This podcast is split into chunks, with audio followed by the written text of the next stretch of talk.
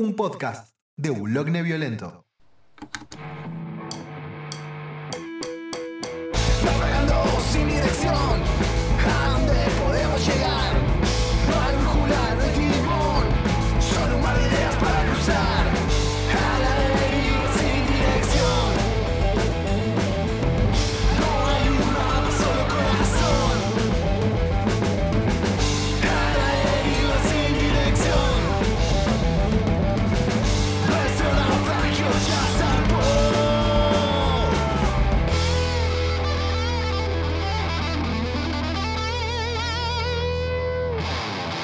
Ok, no entiendo la gente, boludo, que dice, no, yo soy re loco, yo soy re loca. Uh, ay, sí, no, obsesivo, obsesiva. Ah. Flaco, son trastornos, no rompa las bolas. sí, ha- hay una realidad. eh, hay un canal de YouTube muy lindo que habla sobre que hacen entrevistas a personas con trastornos de verdad o gente con distintas malformaciones congénitas, por ejemplo, y se sientan con ellos a hablar y es muy, muy lindo. Que era. Ah, en el post le voy a agregar el nombre acá. Special books by special kids.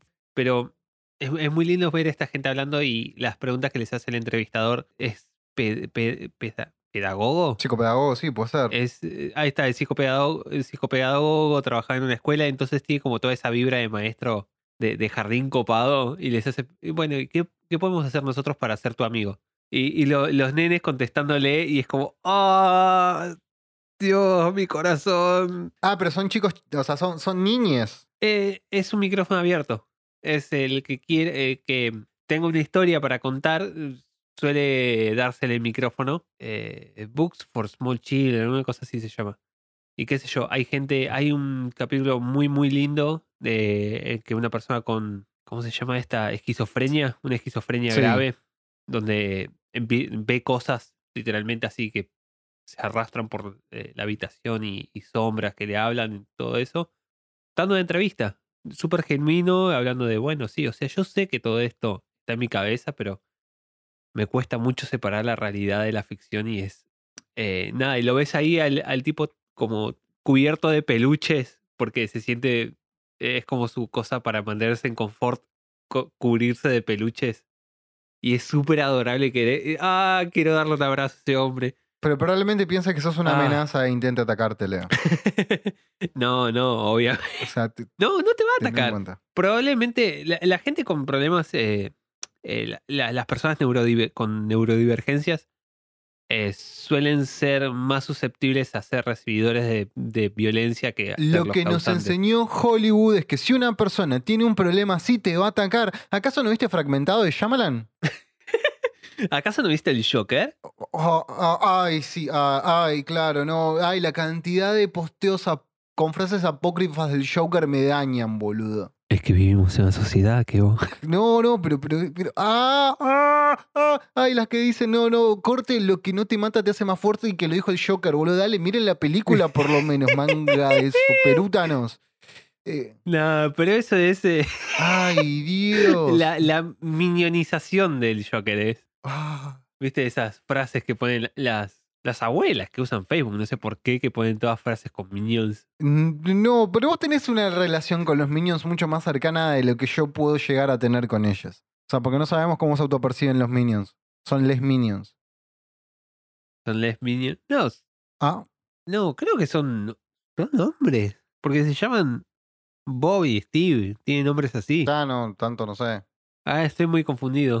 ¿Para qué estoy buscando un recopilatorio? Porque no sé, en algún lado había encontrado un montón de frases apócrifas con, con- con la cara del Joker. Que, que no- el- y encima, en el principio era el de Joaquin Phoenix, ¿no? El último que, que salió. Pero después hubo un par que lo metieron a la cara de Heath Ledger, así. Y, y te encontrabas Sí, frases como: Solo yo sé cómo me siento. Tú crees saberlo. Dale, ¿cuándo lo dijo? Otra. Mucha gente presume lo, presume lo material porque como persona no vale nada. ¿Qué?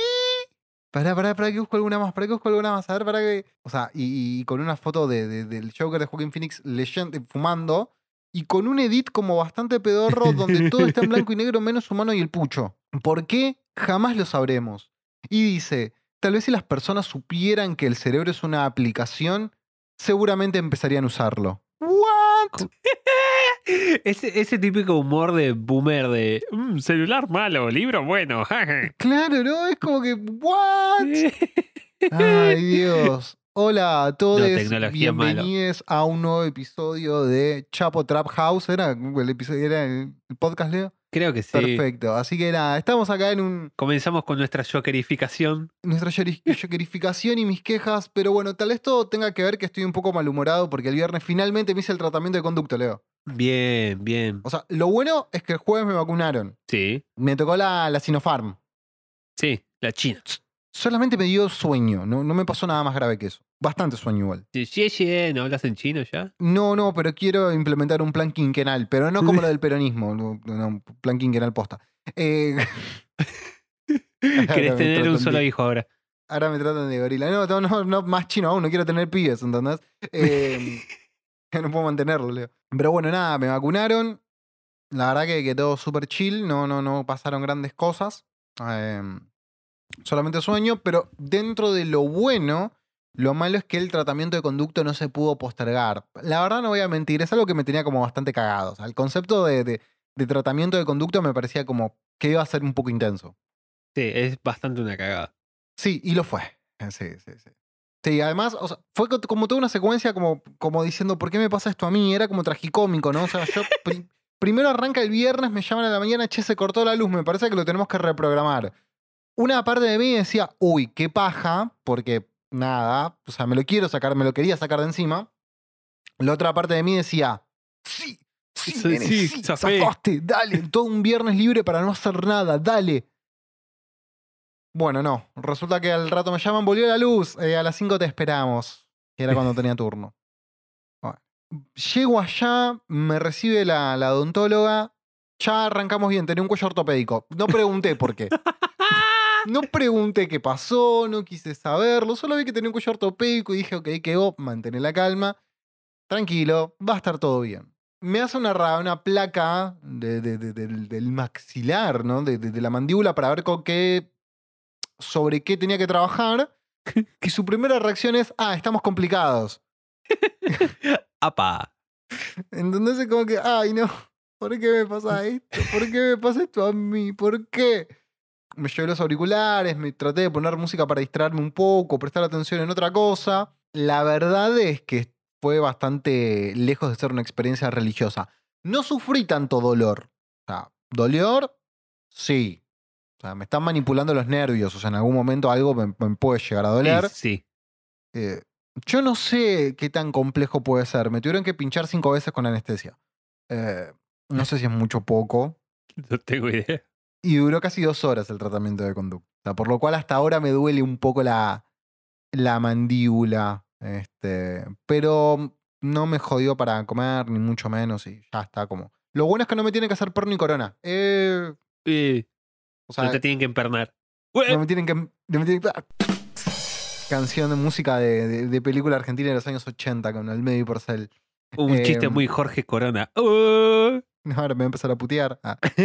Así que bueno, más allá de eso, no me, no me tienen que empernar ni coronear. Van a reconstruir mi muela, pero te repito, lejos de ser una experiencia religiosa, no digo que la pasé mal, pero sí, la pasé mal. Podría haber sido peor. Acá no se usa, o, o los dentistas no usan esa, no no usan óxido nitroso o esas anestesias Drogas copadas. divertidas. Sí. Claro, no, le pregunté por qué y dice que no, porque no te pueden poner en quirófano ni, ni dormirte, porque nada, es como peligroso según la ley argenta sobre el tema de medicina dental. Y Sí. bueno, nada, entonces no me pudo drogar, me tuvo que pinchar un montón de veces y nada, y sentir el torno ahí como Sí, es paja.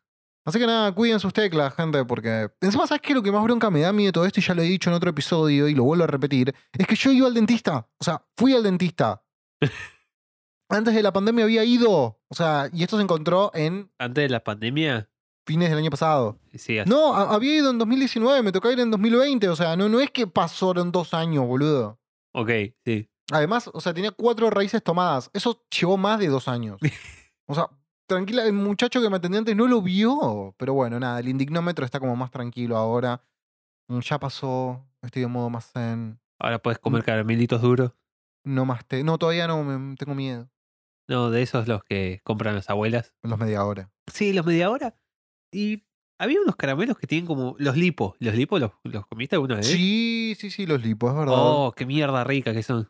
Sí, después los otros que, que, que son el envoltorio de frutita, Sí, que tienen, eh, que son típicos de, de médico, de, de, que adentro tiene como una jalea de fruta que, que Sí. es más artificial que la mierda, pero es, es burundanga eso, boludo.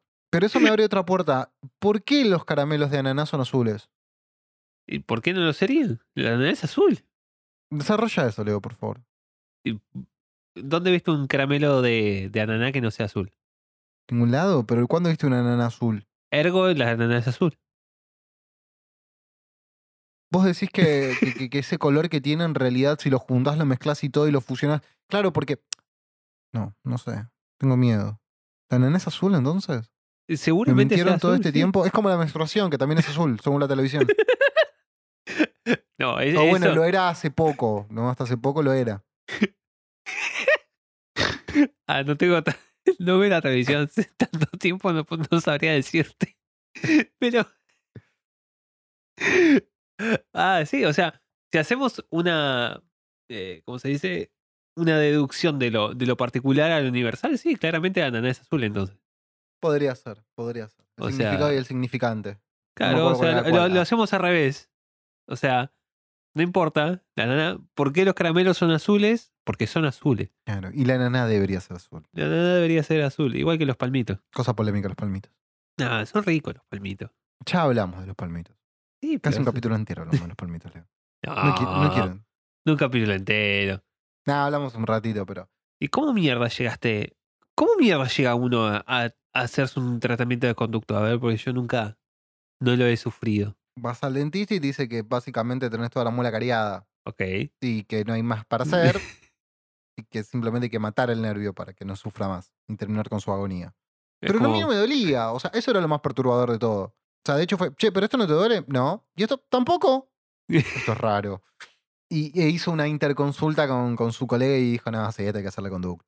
Lo peor es que yo fui nada, pero convengamos que el tipo, no sé, era como, me da la sensación a mí que, que el tipo que me atendía antes era como muy, a ver, tenía como un manual y lo seguía y no daba mucha bola a las cosas que podían pasar alrededor. O sea, convengamos que ese muchacho las veces que me sacó las muelas de juicio, que me sacó dos, yo tenía tres para, para sacar, eh, las dos veces que me saqué con él me, me hizo inyectar corticoides. Nunca me dijo que era corticoides en realidad lo que me hacían inyectar. Pero, ¿por qué? Para evitar que se inflamara, ni mucho menos. Pero después cuando conozco a esta nueva dentista que empecé a ir y todo, la mina me la sacó de toque sin dar muchas vueltas, me anestesió un cacho nada más. Me dijo, tomate un ibuprofeno si te duele, pero yo diría que comas helado, nada más Claro. otra escuela completamente diferente. Eh, así que, igual la, la segunda muela que me sacó sí entendí por qué me habrá dado corticoides porque me tuvo que hacer cinco puntos. Ah, ya. Eso es muy molesto. O sea, tener cinco puntos en, la- en la encía era, era, era un- era una chotada. Sí, debe ser re incómodo. A Sí, de hecho un día me, me dolía y todo y voy, al, voy a la guardia odontológica de ese lugar eh, y me atiende otro profesional, me mira y me dice, "Y sí, negro, te va a doler, tenés cinco puntos en la boca. ¿Qué, ¿Qué esperabas? ¿Qué fuera, boludo? Perdón, es que no es tan nuevo esto. para mí. nunca, me había, nunca había pasado por algo así. ¿Vos nunca usaste brackets? No, nunca sabrá que. Claro, No, entonces. Debería, pero nada. No, no, no, no, no, te- Tenés los dientes bien, no, no te lo recomiendo. Sí, no, o sea, la, la parte de arriba está como bastante bien, la de abajo está como medio extraña, pero bueno. Bueno, sí. Hay, hay gente que es completamente innecesaria y se pone brackets y es como, no, boluda, no sabes en qué te estás metiendo. Es un camino de ida los brackets. No, no, no, no se lo recomiendo. Si no es necesario, no lo hagan. Convengamos que el concepto de que algo se va ajustando para ir moviendo tus dientes no debe ser muy agradable en algún punto. No, no, más, yo tenía los dientes zarpado mal, ¿no? Entonces, cuando me, me iban a ajustar los brackets, me ajustaban tipo como si fuera un camión. O sea, tenía un diente atrás. O sea, tengo, tenía una fila de dientes y un diente atrás, ¿No era básicamente. más fácil sacarte el diente? No, porque me faltaría un diente así de la nada. Ah, ah, pero si ya estaba atrás. No, no, pero es uno de los dientes. O sea, tenía como todos los dientes para adelante y tenía Sí. uno de los dientes normales. Se había Sí. ido para atrás. Entonces lo que Ah, hicieron fue Hacer espacio para que entre, Claro, básicamente. abrieron los dientes y le pusieron el bracket al otro para que se fuera adelantando y nada. Marav- Maravilloso. Duele, duele. Maravilloso. Sí, me imagino, boludo, empujando un diente. Yo me acuerdo, no sé si era una exnovia o alguien que conocí alguna vez que tenía la mandíbula muy chiquita. Entonces, al contrario tuyo, no sé si le tuvieron que sacar dientes, pero como que no le salieron y fue una ventaja, una cosa así, pero porque tenía el paladar como muy pequeño. Sí, yo de hecho se supone que tengo como el paladar muy chico y que ponele no me deberían salir las muelas de juicio y esas cosas. Raro. Eh, pero me salieron todas las muelas de juicio bien. Nunca me dolió nada. Tengo todas las muelas de juicio afuera. Es pero muy nunca raro. sentiste que haya empujado, nada. No, ¿Miró? no, o sea, tengo las cuatro muelas de juicio salieron perfecto. No tuve ningún Mm. problema. Es, es la ironía de la digievolución humana, ¿no? Que a los vegetarianos nos salgan muelas de juicio. no, es precisamente para eso, es para poder masticar mejor el pasto. ¿No era para comer carne? No, las ¿Muela de muelas. juicio? Los, los molares son de los. Los caninos son los de los carnívoros. Pero, pero, pero eso para, para, para de- de- no sé, ay, estoy entrando en crisis. Las muelas son para, para moler la, el, el pastito, la fibra. El, el pastito, ¿sí? Sí. Claro, porque los pedazos de carne se comen como más enteros, ¿no? Es como que Claro. tragan así lo de gluten. Claro, si vos ves inclusive lo- los, los dientes de los perros que tienen como esos mm, como molares, ponele. Tienen unos molares los perros. Claro, Son omnívoros igual los perros. Claro, pero no son molares molares, son como cosas con punta. Son como, son como muelas con Claro, punta. para desgarrar la, la Claro. carnita. En cambio, nosotros tenemos molares planos, eh, qué sé yo, como las vacas. Claro. Tenemos más en común que la vaca que un perro, básicamente. Sí, depende, ¿no? Aunque creo que con el animal que más tenemos cosas en común es con la rata. Creo que a nivel así. No. O sea, con los O los monos. chanchitos. No, con, No, con los chanchitos tenemos el tema de la, la inteligencia emocional, que creo que los chanchos pueden tener el mismo nivel de desarrollo cognitivo que un niño de cuatro años. Sí, no, no, no empecemos a hablar de eso porque me deprimo. Porque los Y- chanchitos. Ah, ah. Los chanchitos son grandes mascotas. Estoy convencido de que las dos mejores mascotas, eh, o la trifecta de mascotas, son un perro, un chancho y un mono. Eso porque no viste Ran ni medio. Era re violín, pechán, boludo, dale. Vos, vos- ¿Viste a vos Ranma? tener- ¿Lo- u- u- ¿Ubicás a Ranma? en me- ¿Ubicás Ranma? Sí, vos querés tener un panda, ¿no? No, la verdad que no. O sea, yo soy, ¿viste lo que se denomina cat person? Cat people, creo que le dicen. Sí, eh, rarito. Claro, Psicópata. hago un podcast con vos, boludo, ¿qué querés? O sea, pero, yo me siento muy bien con, con, con les gatites. Sí.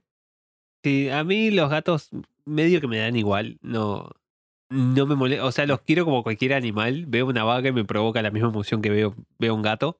Claro, no, yo con, con los gatos no, es como que tengo una, una- una- un sentimiento particular. Y, y mientras más sortidos son, mejor me caen. O sea, ten- tengo esa cosa con, con. Claro, viste. Tengo una amiga, por ejemplo, que, que que cría sus gatos como súper dependientes y mimosos de ella y que es un poco insoportable porque el gato te ve, huye y se esconde detrás de ella. Es como, dale. O sea, Sí. o gato sea, cagón. es un, es un, claro, es un gato cagón, es un bicho, déjalo que case, se rompa cosas. Bueno, no, eh, que- que rompa cosas. Bueno, no, pero, pero que tenga un grado de rebeldía. Creo que a mí lo que me cabe de los gatos es eso, que tienen un grado de rebeldía y no, no sumisión hacia el hombre. Sí, qué sé Que- yo. que- a mí me gusta que- la, la energía de los perros, que te miran y te hacen. Con, con el- que, te, que te miran con esos ojitos que no hay un pensamiento entre, entre de, de pupila a pupila y claramente están solamente contentos de verte. Y es, ah, sí, Claro, yo no, también estoy contento de verte a vos. A mí me pasa con el gato que me gusta esa cara de. ¿Vos quién sos? Un humano, vos. Un gato, dame comida. Sí, señor gato. Y le llevo la comida. Sí, soy un poco sirviente de ellos, de ellas. No voy a, admi- no voy a admitirlo. Pero tengo un vínculo muy especial porque siempre tuve gatos durante toda, toda mi, mi vida en general. Y siempre generé vínculos muy especiales. Y lo que tiene el gato es que no es que te demuestra su afecto todo el tiempo, pero sí cuando vos lo necesitas. No, Es eso, como- ¿sabes, ¿sabes qué se llama eso? ¿Cómo? Toxoplasmosis, boludo. hay, hay un parásito que tienen los gatos que hace Ah, que sí. que los humanos sean como más afines a ellos, por decirlo así. Es como una especie de parásito que provoca que te sientas bien al ver a un gato, ponele. Ah, bueno, dám- dámelo siempre entonces, ya está. Pero no te genera fiebre y esas cosas, la to- toxoplasmosis. Sí, no sé si era toxoplasmosis. Sé que la toxoplasmosis te la, te la dan los gatos y que hay una canción de, de un personaje de Capuzotto que era tentáculos, de que decía, eh, tu hermana tiene toxoplasmosis y a mí me chupa un huevo. Eh, y po- sé poco más de eso. Sé que una mina se murió acá en el barrio de toxoplasmosis, me parece. Ah, mirá. Ese que te puede traer como complicaciones en los pulmones, una cosa así. No, ni idea, pero nada. La cuestión es que deja de ensuciar a los gatos, boludo. No, o sea, Esa es cosa, cosa de amante de perros, ¿me entendés? Como el que hizo la película esta, como perros y gatos, que los gatos eran los villanos. ¿Por qué, loco? Eh, Stuart Little, porque a Pelusa se quería comer a Stuart Little porque es un ratón, tenía sentido, pero no, es el malo de la película. No, Y no, siempre que- lo- los, ga- los gatos son los malos. no, vos no viste? Stuart Little entonces. Tampoco la- le presté tanta atención. o sea. El malo es un halcón en realidad. en No, eso es en la segunda. Y en la primera, ah, en realidad son otros ratones los malos, entre comillas, que son como la familia de verdad. Y Pelusa es nada más un entrañable rival. Pero hay otros gatos ahí en la movida. No me acuerdo. Yo porque vi el resumen de Coffee TV hace muy poco. Un canal de YouTube que recomiendo fuerte, el del pibe de Coffee. Es muy, muy, muy entretenido. No, pero Pelusa no es tan malo, es como. Estaba medio boludo Pelusa en realidad. Se siente, se siente eh, que le están cheto. pisando el, el territorio y. Claro, pero porque es gato cheto, entonces no, no es gato de, Sí, es uno de esos gato de siameses. calle, claro. No, no, el siamés es otra especie de gato. Este es más tipo un. No es un persa porque tiene la misma chata, pero. Es un anco. Igual no hay el- tantas, tantas razas de gatos conocidas como las de los perros. O sea, de gato vos conoces el siamés y el perro y el gato ese que le falta los el pelitos. pelo, sí, sí. Sí, fin. Después el resto son gatos genéricos en general y gatos naranja que tienen el gel del mal. sí. ¿Sabes qué, qué tenemos que ver para el podcast? Que tipo No. tiene que ver con música. Cats, No. la película. Ay, sí, dicen que es muy mala. Nunca vi el musical. yo, yo quiero ver la película a toda costa. Que- Quiero ver a, fuerte, eh, al viejo Deuteronomio cantando y. Muy fuerte, man, muy fuerte. Ah, Muy los fuerte. memes de esa película son fantásticos. Sí, igual hay- hablando de memes de películas, hay una película que quiero ver solamente por sus memes, que es Rápido y Furioso 9, pero es para entender todos los memes que están haciendo con Toreto y la familia. Familia. No, pero eso no Claro. hace falta. eh, la Ah, familia bueno, es. pe- pero específicamente si hubo pasó algo, no sé. Mentira, no la quiero ver, no, no, tenés razón. Tal vez de ver la escena o esperar que salga algún resumen. Ay, qué películas de mierda. Nah, tienen, tienen su, tienen su lugar las de Rápido y Furioso. En el lugar de las películas de mierda, claro. No, no, a ver. Una cosa es una película de mierda, la otra son Rápido y Furioso. Que claro, es peor, ¿no? No, no, o sea, tienen su A lugar. ver, la primera de Rápido y Furioso es como que la entiendo, ¿entendés? no, esas son malas Pero- en pero la serio. La, la, la uno primera- es la- la bastante uno- pedorro. La 1 es, pedo- es pedorra. Bueno, entiendo lo que que tal vez a dónde querés ir. Ya a partir de la tercera es como que todo les chupa un huevo, ¿me entendés? Y estamos a nada que, mm, eh, que, que Rápido y Furioso se fusione con Transformers y salgan Transformers furiosos. Claro, eh, va un poco por ahí. Toreto arriba de, arriba de Optimus, ¿entendés? Ahí tipo Power Ranger. Estamos a nada. Y sí, ¿y por qué no? Me, me parecería que este hasta tenía un crossover como más interesante que, que, que sigan estirando esa franquicia. Creo que debe haber en algún cómic o algo así. Porque Transformers Toreto con Optimus. tuvo. Sí, tuvo crossovers con todo Transformers. Hay crossover con Star Wars y crossover con Marvel, por ejemplo, de Transformers. Oh, mira. Sí. No, no, no, no sabía tanto la, la historia de los Transformers. O sea, yo Sí. vi Beast Wars, nada más. No, porque Transformers, la propiedad intelectual de cómics o los derechos para producir cómics era de Marvel. Igual que Ah, los mirá. de Star Wars.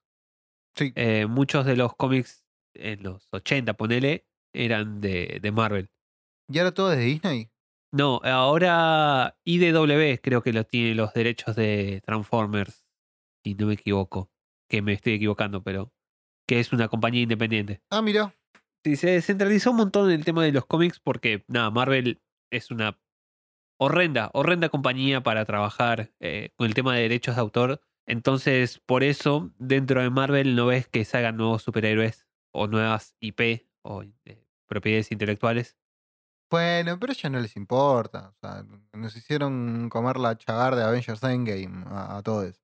Y sí, pero va por ahí, o sea, porque es más fácil vender algo ya establecido que traer gente, eh, cosas nuevas. Y por más de que traigan cosas nuevas, el problema ahí es que los autores no quieren llevar nada nuevo porque se llevan todos los derechos y los personajes son a perpetuidad de Marvel. Ah, Entonces, no, pedo, claro. no, no se percibe tira. nada. Eh, hay, eh, DC un poco con eso la, la hizo un poco mejor con el tema de im- eh, Image Comics, que era como la, la, la sección independiente de DC, pero se- sigue siendo medio una, una garcha. Lo que hicieron con Alan Moore y Watchmen. Sí, sí, eso es cierto que sacaron la, que de hecho Alan Moore no firma nada de, de las- de los productos que salieron después de. más allá del cómic. No, O sea, con por ejemplo Watchmen, la, la película de Zack Snyder, eh, él pidió que directamente lo borraran y la parte de regalías que eran de él, no sé a quién se las donó. sí, se las da Dave Gibbons, el, el artista. eh, todas las regalías que él percibe por. Watchmen. Porque, eh, ¿cómo se dice? Él había firmado un contrato donde decían, después de no sé cuántos años de, de no hacer reediciones de Watchmen, los derechos vuelven para vos. Y en papel sonaba re bien porque no esperaban que fuera el mega éxito que fue. Claro, es que ahora vos te pones a, a leer lo- las páginas de Watchmen y decís, en la, en la época que salió, esto no debería ser un éxito. No, de hecho me parece que lo que pasa es que eh, Watchmen cae, es uno de esos casos de en el lugar correcto en el momento indicado, Claro. Eh, que era ese revival de los superhéroes pero más oscuros. Justo también estaba el Caballero de la Noche, eh, un montón de... una, la, oleada británica de cómics eh, más oscuros llega a Estados Unidos, Estados Unidos empieza a tomar más prevalencia la, la, idea de... Ah, ¿cómo se llama? Del cómic independiente. Empiezan a aparecer autores así como más oh, oscuros. Tenemos que separarnos de, del Batman de los 70 que hacía ¡pum! ¡capau! chiu. Pobre Eh, Adam West. que tiene como su lugar, pero a ver, qué sé yo, un poco de, de ma- madurez a veces está bueno. Y empieza como esta corriente de legitimizar al cómic a través de, de la oscuridad y los temas oscuros. Y qué sé yo, aparece un montón de cómics. Mouse aparece en los 80 también. Sí, no sé si aparecen la- los primeros cómics de, de Sin City de Frank Miller en ese momento.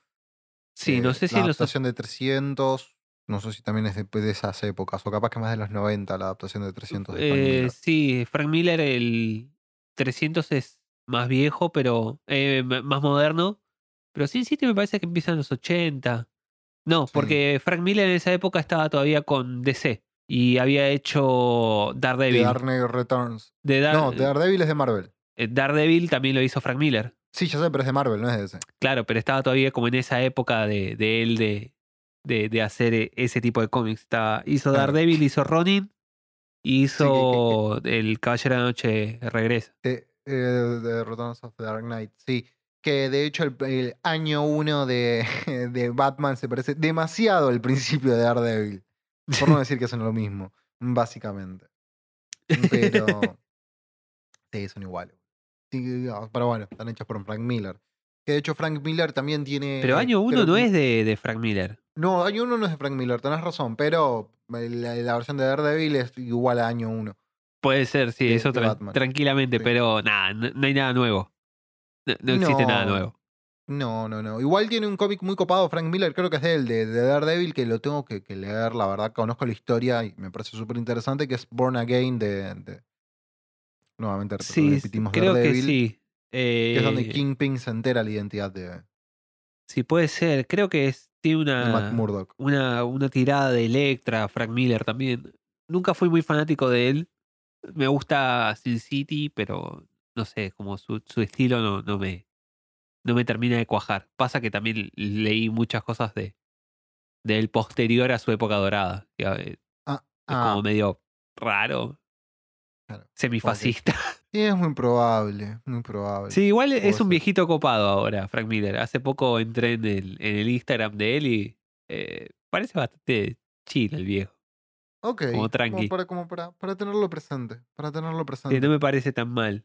Ok, ok, no, no, no, no, no, no, no sentimos tanta culpa por, por ver su obra entonces. No, para nada. Eh, Eso sí, sus últimos cómics son pésimos dibujados. Tienen como un estilo muy feo. Sí, no, no, no sé si se los recomendaría.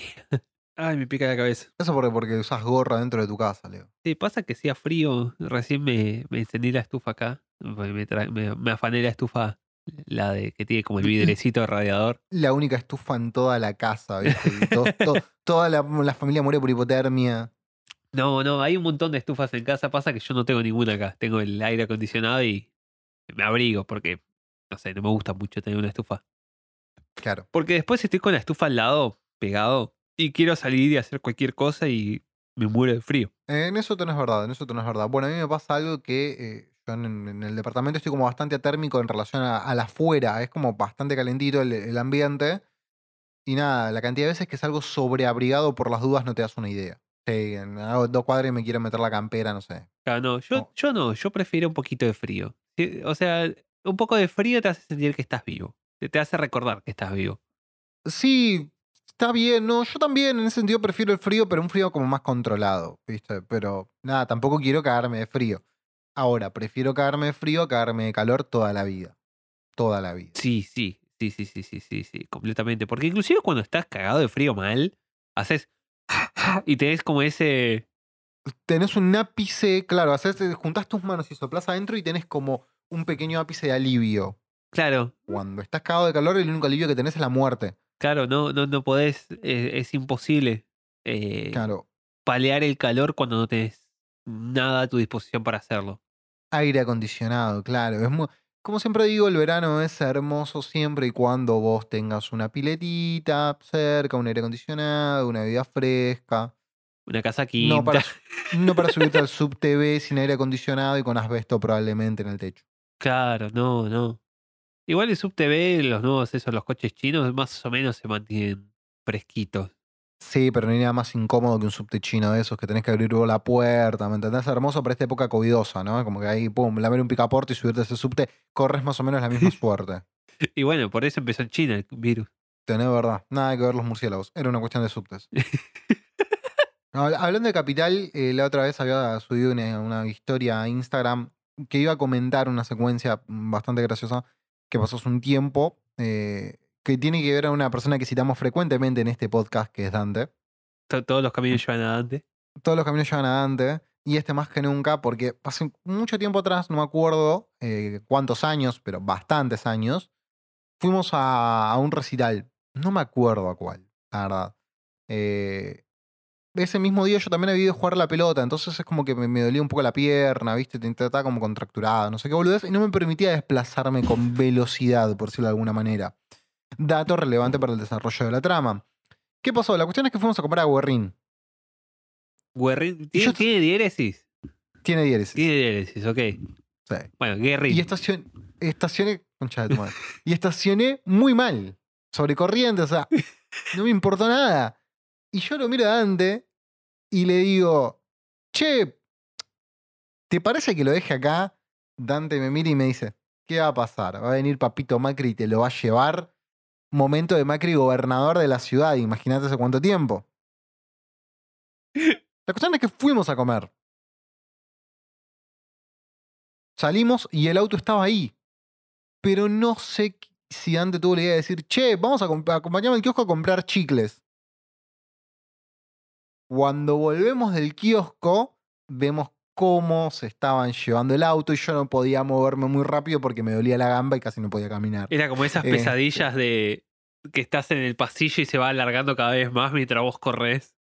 Claro, encima cuando llego al auto veo que arrancan y se lo llevan y me dan el papel, me lo da por la ventana el chabón del- de la grúa, ¿viste? Te cabió por puto. nada, básicamente por gato. Así, un cachetazo faltaba que me diera. Y nada, este, me acordé de eso porque en la, en la puerta de- del edificio remolcaron un auto el otro día. Y fue como, me, me revivió todo ese momento como muy emotivo. Qué cagada. ¿Y cómo mierda vas a buscar el auto a esa hora? Nada, están 24 horas abiertos. En ese momento era abajo del obelisco la, la playa de, de, de remolque. Y ustedes están en Guerrín. ¿Dónde carajo es Guerrín? Ah, son pocas cuadras, no más de 10 Ah, ok, cuadras, creo. Ok, bien. Bueno, imagínate No, que está, qué sé yo, en Chacarita. Claro, no, la muerte. Claro, o sea, es tenés un montón de bondis desde ahí. Bueno, no estamos en el conurbano, pero Claro, bueno, pero tenés que enganchar uno, ir y, y nada, y ver si tenías la sube, salto en la sube. En ese momento había sube, Bueno, no lo recuerdo, pero no, no creo que hubiera sube en esa época. Si era antes de Macri, es pre-2016, 2012, ponele. claro, cuando, cu- cuando había crisis de, de boletos. Pero eso fue más 2007, 2008, me parece. Sí, no me acuerdo. Que vos fue. ibas con 100 pesos y te vendían 80 pesos en monedas. El curro de las terminales de Bondi. Sí, me acuerdo de juntar moneditas para viajar de la escuela a casa, que era 1.10. Y las monedas de 10 Ah, centavos, Sí, sí, imposible de conseguir. No, no, era una locura. Yo tenía la política de que todo a donde yo viaje tenía que poner un peso. No iba a pagar más que eso. Y era 1.25. Nunca me bajaron igual de ningún bondi, ¿no? Pero. Sí, eso es hasta que Macri hundió la economía y. de- o sea, decidió por, por inercia deshacerse del concepto de las monedas en Argentina. ¿Eh? O sea, lo que pasó con Macri y la, la corrida del dólar es porque quería hacer aumentar los, los boletos de colectivo para que la gente no usara las monedas. Claro, y después venderlas por peso. Claro, entonces, Fundirlas por cobre. Claro. Ah, o sea, las monedas, porque ¿qué vas a pagar? ¿Con monedas un boleto de 40 pesos? No. Vas claro, a ir eh, y vas a poner, pasar la sube. Y es por eso en realidad, no es. Igual ahora con, con monedas de, de 10 pesos es como que tampoco es tan grave, pero. Sí, igual no se ven tanto las monedas de 10 pesos. Igual, No, es verdad. No se ven las monedas en general. No, no. Aparte es como raro eso de. No, puedo como atar el concepto de una moneda que valga 10 pesos. Es como muy loco. Ya tenemos un billete de mil. Pensalo. Sí, tenemos un billete de mil. Me acuerdo la primera vez que vi uno y fue como, wow, mirá, solo había escuchado leyendas sobre esto. Claro, no, no. Es como cuando yo veo y digo, ¡ah! Mi sueldo vale solamente un puñado de estos. Mi vida es una mierda. Eh, Ay, pasamos a hablar de cosas más felices porque si no me deprimo. Bueno, dale, ha- hagamos un cambio de sección.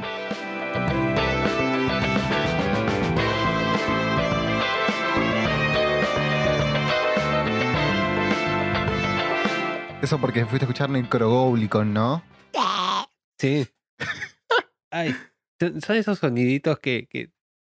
No, hace poco, no sé por qué de estar tanto tiempo con los perros se me pegan hacer soniditos raros y, y se me pegan como esas muletillas raras. El tema es que uno cuando habla con alguna mascota le ha- habla como idiota, ¿entendés? Sí. O sea, o sea sí, sí, sí, es cosa innata, o sea, es natural. ¿Entendés? O sea, yo veo a mi gata cuando, cuando la voy a, voy a visitar a la Bendy y le digo, hola mi vida, mi amor, y le hablo como un idiota, ¿entendés? No me pasa ni con mi hijada esa clase de cosas. O sea, los humanos no me despiertan lo mismo. No, a mí me sale hablarle como Skeletor de He-Man. Sí. Y hacerle... Ay. Pero bueno, vamos a hacer un, un linkeo desde tus perros, He-Man, al tópico del cual vamos a estar hablando en este preciso instante. Y el mismo va a ser. Ruido de redoblante se edita aquí. Ah, me está... ¿De qué vamos a eh, ah, sí. eh, Perdón, no, no, es que no sabían mis manos en la cámara. de- vamos a hablar de, de cantantes enmascarados o de músicos, de, de artistas enmascarados. Eh, ¿Qué sé yo? No, no- no hay mucha más presentación que eso. O sea, el concepto es sencillo. mon- el concepto es sencillo y. Y algo que a mí me, me- me llama mucho la atención. Le encuentro cierta lógica, pero bueno, que es una corriente muy del metal. Sí, hay pocos casos dentro del pop o de otros géneros musicales. Hay, existen, pero no Sí, son... Daft Punk, por ejemplo, pero es otro concepto Sí, igual. Daft Punk, eh, Orville Peck, mi vieja feliz por escucharlo nombrar al, al, al vaquerito gay. Y qué sé Sí. yo, Sia, por ejemplo. Esa la de Chandelier, que tiene la, la peluca así en la cabeza y tiene la mitad de un color y la mitad del otro. Sí. Y que no aparece en los videos y es como todo esto misterioso a propósito. Sí, tenés algunas cosas también en la música electrónica, quizás. Sí, uno que eh, Sí. Deadmau5. Pero Deadmau5 es conocido, la cara de él no, no es, es más como el personaje así de Claro. una cosa de, de- de puesta escénica. Igual casi ninguno de estos artistas es de verdad anónimo. No, no. No, en general no. Pero en el mundo del metal es como bastante frecuente. Hay una gran cantidad de bandas, muchas más de lo que uno se imagina, que están como super tuneados de alguna manera, con mucha más. con diferentes niveles de producción, quizás. Pero, pero lo, lo hay. Sí, sí, hay, hay un montón. Eh, pasa también que va por el costado de la construcción del personaje. Tiene mucho de la teatralidad, me parece. Sí, dentro de lo que es el pop es más guiado a la personalidad del cantante y no tanto de la construcción de un personaje y de un tipo de estética. Claro. Es- o que en cambio la estética gira alrededor de la construcción de la personalidad de- del cantante en sí. En cambio, en el metal, pues se, se permite hacer como juegos más conceptuales de, de, de quién es el que está cantando. Sí, no solamente eso, sino también de, la construcción de una mitología quizás alrededor de, de la banda, la música. Quizás también tiene que ver con parte de las influencias o, o, mm, inspiraciones que pueden llegar a encontrar, las diferentes musas que, que tiene el metal.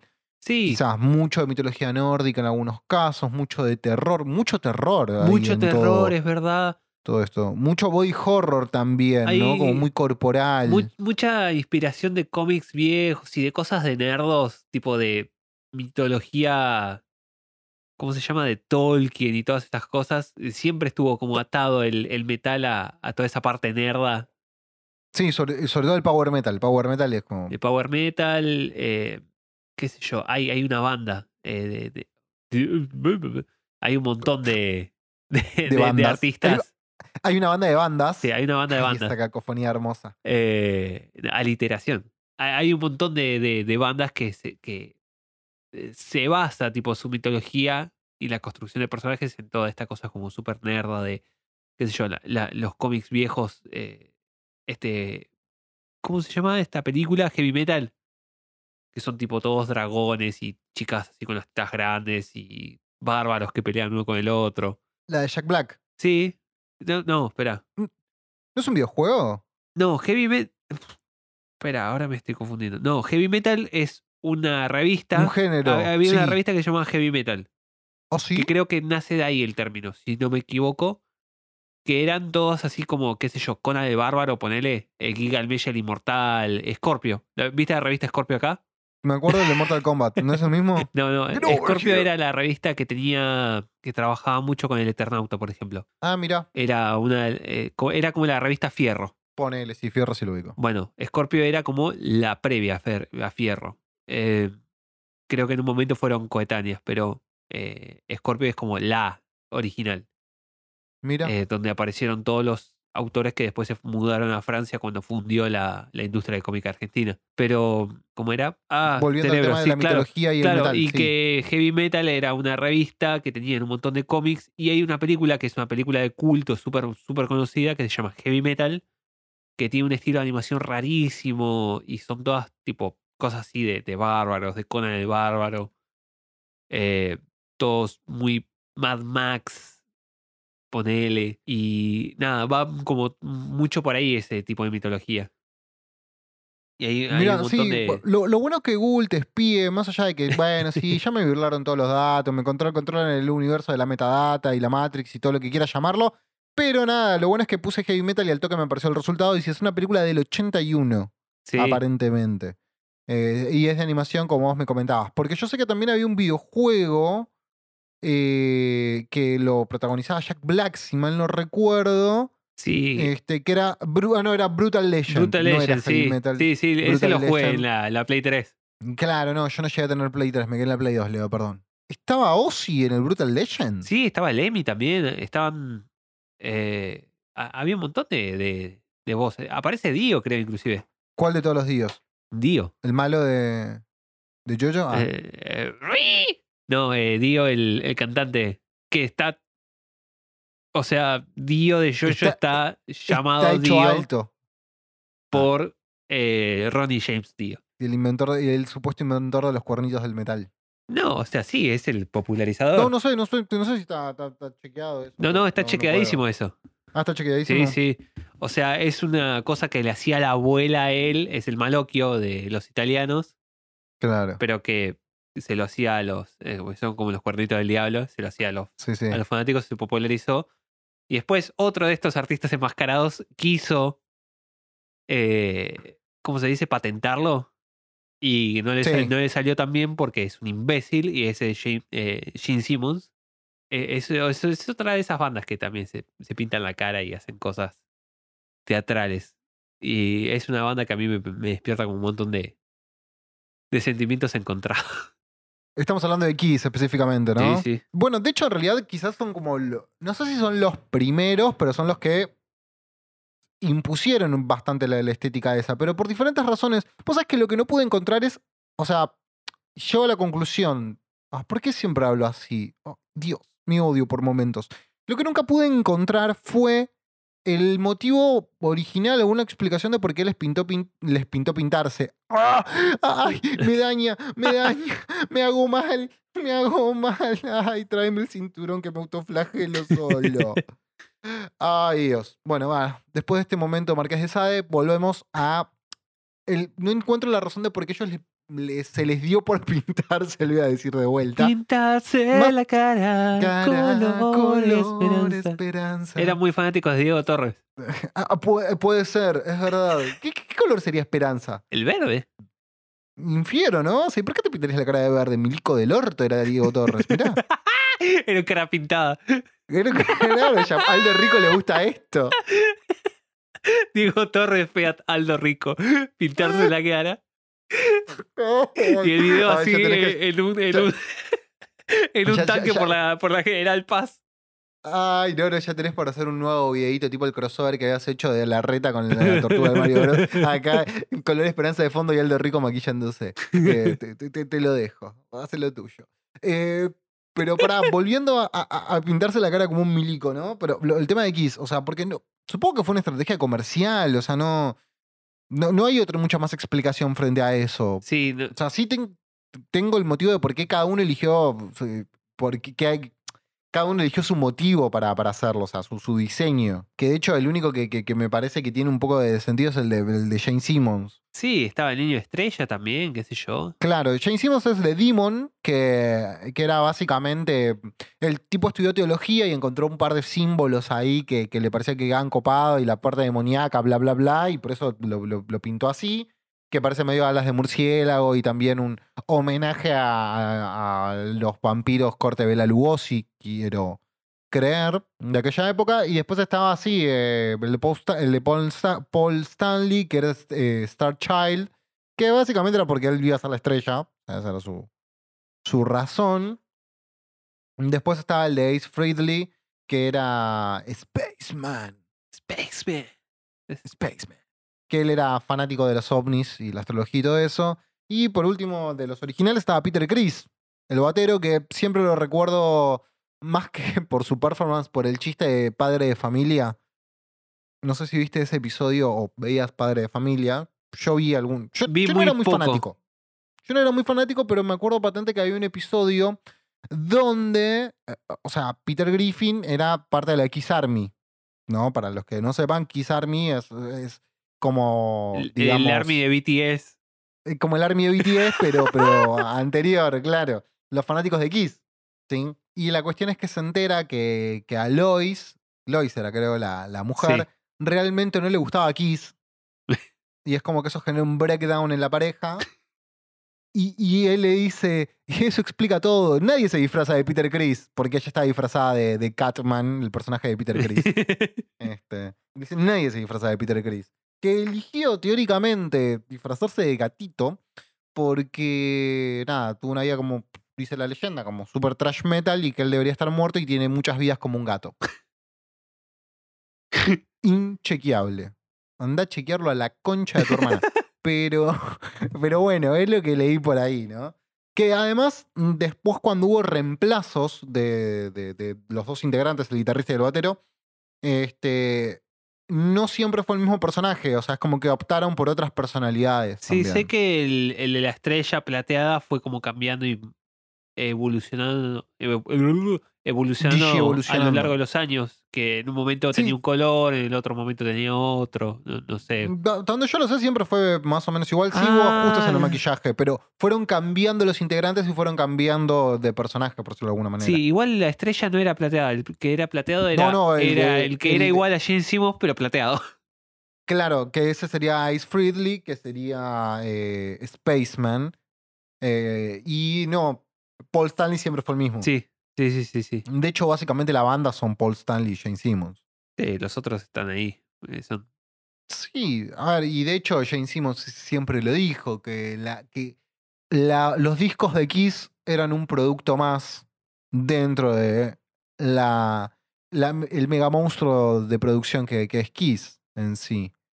Pero yo creo que ellos y junto con Alice Cooper quizás fueron los, por lo menos los primeros que yo recuerdo que hayan hecho toda esta cosa teatral Quizás también. Ay, se me fue el nombre de este muchacho que canta metal y muy, muy agudo. King Diamond. Sí, King Diamond también es eh, el. Creo que es el que le puso el nombre al Corpse Paint. Ese- ese- cla- mm, claro, pues es de los primeros King Diamond. sí. Eh, nunca lo escuché, sé, sé de su existencia y me, me agrada él, por lo poco que vi, pero nunca escuché la música que hace. Está Eh, bueno. Sí, Yo qué sé, es un metal muy de una época, ¿no? sí, se me hace que es como ese eh, Judas Priest. Se, se me hace que tiene un sonido así del- parecido. Del primer, del primer Judas, ¿no? Que, que dato de color, me, me- banco va a las piñas a Rob Halford, Obvio. que, que nada, encima hizo a todos vestirse como, como, como putes así y no se daban cuenta, ¿entendés? Qué grande, qué, qué tipo hermoso. ¿Cómo, qué cómo tipo hermoso, mezclar cómo el. El fetichismo con el metal y que nadie se dé cuenta? Claro, le ponemos un poco de tachas. Leather Daddy le decían a Claro. Ah. el papi de cuero. ¿Vos de qué te pensabas que hablaba con.? ¿Qué- ¿Vos, vos de- vos de qué te pensabas que hablaba en Turbo Lover? Y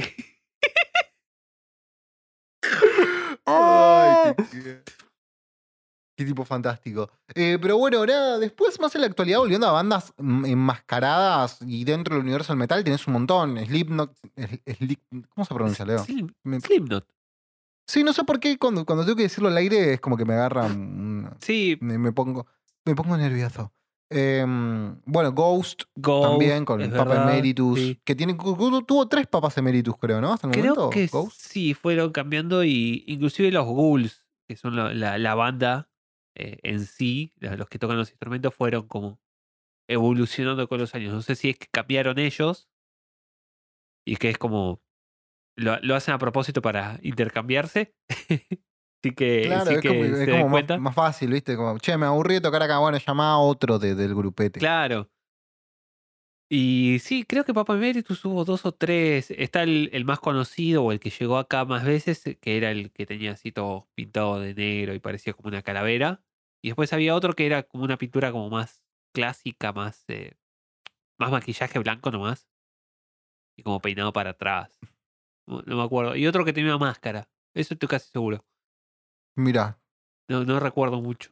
No, no, no, nunca fui muy seguidor de Ghost. No me gusta mucho ese heavy metal viejo. No es como, no es como para mí. no, yo tampoco, la verdad que, que escuché, o sea, sí me gustan cosas de- del heavy metal corte, pero más de lo que fue, se conoció en su momento como la New Wave de British of Heavy Metal, una cosa así, de Maiden, Judas, Motorhead, que no eran bandas que tenían tanto que ver una con la otra, pero como salieron, sacaron todos los discos juntos en el 80, quedó como lo olía del metal británico, porque nada, juntas a Maiden y Motorhead son británicos, fin, no tienen mucho de hecho, Lemmy muchas veces dijo que no era metal, que era hard rock lo que hacían ellos. Y tiene Sí. razón.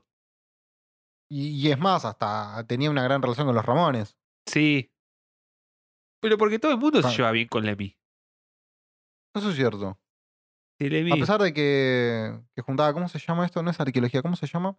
eh, Tiene un nombre. Las cosas nazi que juntaba Lenin. memorabilia nazi. Memorabilia nazi, ahí está, gracias. No me salía la palabra memorabilia que, que. Nada, no, es que no soy nazi, me gusta simplemente verla. Está bien, Sí, ah, polemiquísimo. O sea, polemiquísimo. le pueden gustar los, eh, los, los diseñaba Louis Vuitton, ¿no? ¿Quién carajo era el que diseñaba los uniformes nazis? Que era uno de estos. Ah, sí, no, eso no lo sabía. Igual sí, sí, tenía un par de diseños que estaban peor. eh, Eh, hay, un diseñador de moda súper conocido que tiene, ho- hoy día es como el nombre es una marca de estas de, de altísima gama. Era uno de los diseñadores de nazis y era full nazi el chabón. No era, Claro. qué sé yo, Volkswagen, que, qué sé yo, hay cierta posibilidad de, de negar, bueno, o sea, es que estábamos en... Ale- O Fanta. Fanta, por ejemplo, es una bebida nazi. No, No sé si sabías. Me acabas de romper la Matrix. ¿Cómo es eso? Pasa que en la época, la, la- O sea, eh, durante... o sea, ca- o sea, cada vez que, que, un fantino es un acto de antisemitismo y profanando la sangre de Cristo a la vez. No creo, no, iría tan lejos, pero sí. Eh, o sea, Fanta es una invención de la, de la maquinaria nazi. Porque no. durante la época de la Segunda Guerra Mundial, eh, el embargo, digamos, que había alrededor de Alemania, no permitía llegar los ingredientes para hacer las gaseosas eh, de la época. Y lo que encontraron, o sea, el, el, el workaround, la, la manera para hacer funcionar las máquinas que encontraron es crear una gaseosa nueva y esa es la, la bebida de naranja gasificada conocida como Fanta. Me Y- vuelvo loque. Y sí, sí, Fanta, Fanta es una gaseosa nazi y Coca-Cola quiere que te olvides de eso. Y es muy gracioso porque en las publicidades de historia de Fanta que hace Coca-Cola, siempre hay un vacío de como 20 años. Claro. Fue fundada en 1942 y no pasó nada. No se pregunten fue- dónde fue fundada. Hasta que fue comprada por judíos. Claro, una cosa así. No, no, no, es muy, muy fuerte, es muy fuerte la, la historia, es muy fuerte la historia. Pará, dame un segundo, Leo, que me acabo de dar cuenta que tengo que tomar el antibiótico que me dieron para el tratamiento de conducta. Dale, anda. Siempre que hablemos de antisemitismo, en alguna de sus formas, me voy a acordar de Chacarita y sus canciones maravillosas de cancha. Eh, pero bueno, no importa, ¿no? Más allá de, de- de eso, mientras yo en este momento estoy tomando mi sultina citromicina de 500 miligramos, eh, ya me quedan tres nomás, bien, es un montón. Eh, nada, ba- ba- bandas así que, que tengan que ver con, digamos, tunearse. Me acuerdo hace muchos años, un, tenía un compañero de laburo que me presentó una banda, llama Lordi, Sí. que es una banda finlandesa. Que lo loco de esta banda para mí es que ganó el concurso Eurovisión 2006. Es inaudito. Es inaudito. Claro, pero a ver, ¿cómo Eurovisión qué sería? O sea, compite una sola canción, si mal no recuerdo. O sea, y cada país es como una especie de, de- de copa, de Eurocopa de canciones, Sí. mm, donde cada país presenta una canción y en un festival corte Viña del Mar se elige la ganadora. Más o menos, sí. Sería, ¿Podríamos decirlo de esa manera? Sí, sí, sí. Y, si- y aparece esta banda Lordi con su canción Hard Rock Hallelujah. Pero, a ver, Es indescribible, Lordi, búsquenlo. Sí, búsquenlo. Googleenlo. o sea, porque- L-O-R-D-I. Lordi. Sí, sí, así como suena, porque. Nada, son como. Como villanos de Evil Dead. Ni siquiera de Evil Dead, de, de Army of Darkness. Sí. La tercera. Sí. Que hacen hard rock. Sí, son como. Parecen salidos de una película de Troma. ¿Viste el Vengador Tóxico? Claro, sí. Y, y son. pare- parecen salidos de, de una película de. de así, de, de una película clase B, donde los monstruos están como todos derretidos. Claro. Y, y Lordi es el, eh, el proyecto de un, el cantante, no sé, Michael Lordi, una cosa así es que se, se llama, que también es eh, maquillador profesional de monstruos. Entonces Mirá, ahí está no la, la conexión. De, el chabón Claro, es artista de, de efectos especiales, entonces dijo, bueno, ¿cómo puedo hacer las dos cosas al mismo tiempo? ¿Cómo puedo unir mis dos pasiones? Y, y de, de ahí, igual lo que a mí me parece más inaudito es el hecho de que hayan ganado el Festival Eurovisión, No, boludo, ¿no? No sé si alguna vez O viste... sea, banco mil, pero no, no es como que me, me rompe la Matrix, es el déjà vu en, en Matrix 1, boludo. No, eh, o sea, eh, es inaudito porque no sé si alguna vez te pusiste a ver qué canciones ganaron en, en Eurovisión de otros años. Son el pop más pedorro, genérico y choto que existe. Siempre gana. No sé por qué. Nunca gana nada innovador. Nunca. Jamás. En la puta vida. Eh, Pero ganó Lordi. y ganó Lordi, así de la nada. Aparece una banda finlandesa que hacen hard rock, todos vestidos de monstruos, y es como, ¿qué? ¿Por qué? ¿Cómo es que eligieron que participe en este? Yo, me imagino, yo, yo me imagino al tipo de Euroten, porque encima son como canales de televisión de cada país que elige su representante. Sí, Yo me lo imagino pasado algún tipo de estupefaciente diciendo, manda a los monstruos, manda a los monstruos. Me parece que es- no sé cómo es el, el, el proceso de selección en cada país o si es que hay una cosa unificada, pero por lo general se los elige por votación a los representantes de cada país y después pasan a, a la etapa de competencia donde distintos jueces deciden sobre la, la presencia escénica y eh, lo copado de la canción, no sé qué carajo elegirán ahí, cuáles serán la- las métricas. Y después está el, el premio del público. Y se ve que el Lordi la recontrapegó. No, la performance en vivo de, de Lordi en esa Eurovisión era muy buena. Y a ver, convengamos que el tema está bien. O sea, Sí. no es el. O sea, no es, no sé. ¿Qué tema se me puede ocurrir? Ese súper épico. No sé, de Prophet Song de Queen. ¿Me entendés? 8 minutos, 28 versiones, dada vuelta. Bueno, Bohemian Rhapsody que está en el mismo, mismo disco. Eh, No, esta canción de No, hard rock. es una canción de hard rock efectiva, muy coreable. Este. Que está, está muy bien, está muy digna. Y, y ellos la rompen toda ahí. Sí, ahí lo, lo más llamativo es la, la presencia escénica de ellos, tipo, de cómo, cómo es que estos bichos raros llegaron hasta ahí y no solo llegaron hasta ahí, sino que ganaron. Y ganaron, claro. No, no, después búsquenlo, Lordi, Sí, y van a entender de lo que estamos hablando. Lordi Eurovisión 2006 creo que es. Eh, es una locura. Y Finlandia tiene la costumbre de siempre mandar bandas de, de heavy metal a competir a Euro- a Eurovisión. Mirá, bueno, pero el tema es que toda la parte nórdica y el metal tiene como un peso Sí, sí, en, eh, di- di- distinto. en lo que es, eh, según tengo entendido y no tengo entendido mucho, eh, los países nórdicos, las músicas más populares son la, el folclore local y Mm. el heavy metal. Y sus distintas variaciones, en especial el black metal en algunos lugares. De hecho, en Noruega no, no, no había nacido, que está esta película, el- que está Mayhem, ¿no es de Noruega? Claro, o sea, la escena de black metal nace en Noruega. Eh, en Noruega, sí. De hecho, hay una película, un libro en realidad, pero una película también que está The Lord of Chaos. Claro. Que, que cuenta la historia ahí de, de lo que era eso. Que, que actúa el hermano de Macaulay Culkin. Creo que ya lo hablamos mientras pasa una moto así, bien San Martín Sí, style. Que tenemos que ver esa Eh, película. Sí, sí, sí. Yo la, la, super, yo la recomiendo, es muy entretenida, es muy entretenida. Sí, porque es como una especie de versión ficcionalizada de medio cómica, puede ser.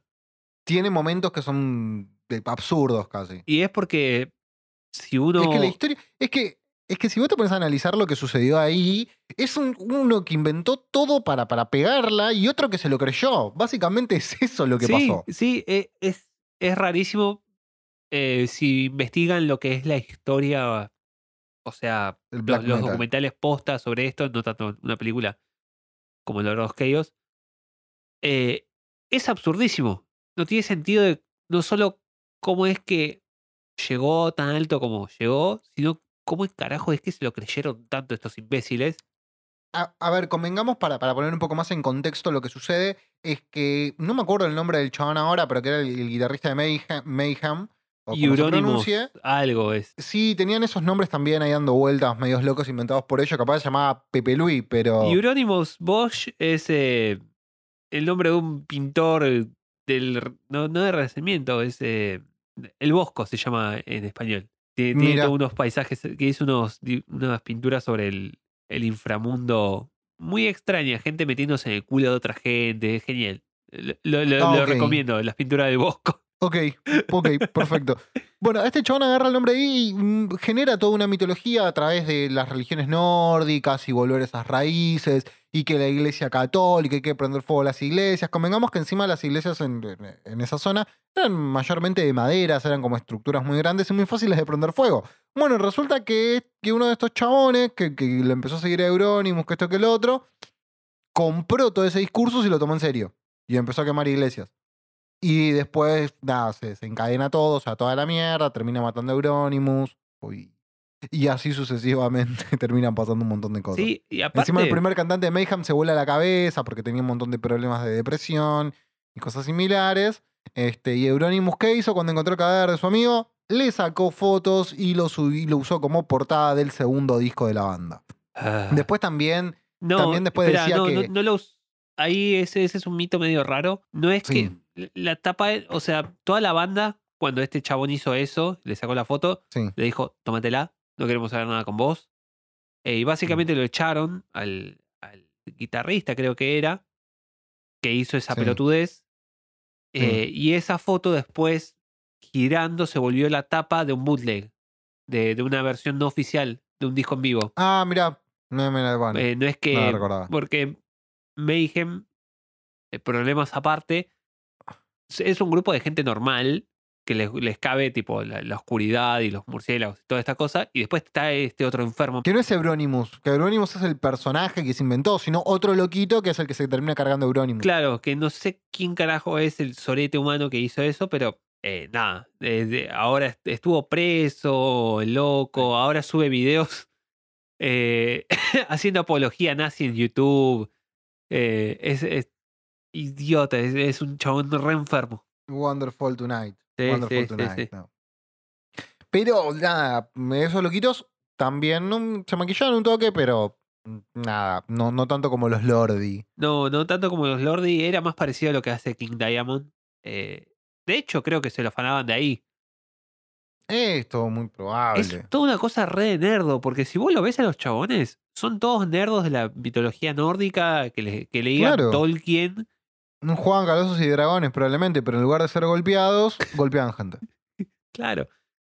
Claro, no, de hecho me parece que es como una respuesta a esa sociedad como súper pasiva que se volvió la sociedad nórdica en los 80, ponele, que empezaron con todo esto, lo del lo, socialdemócrata y de tenemos que ser buena gente. Y esto dijeron, Claro, no, pero imagínate, por ejemplo, no un, un Suecia, no sé, ponele un Finlandia campeones de, de- la Copa América, como acá, ¿entendés?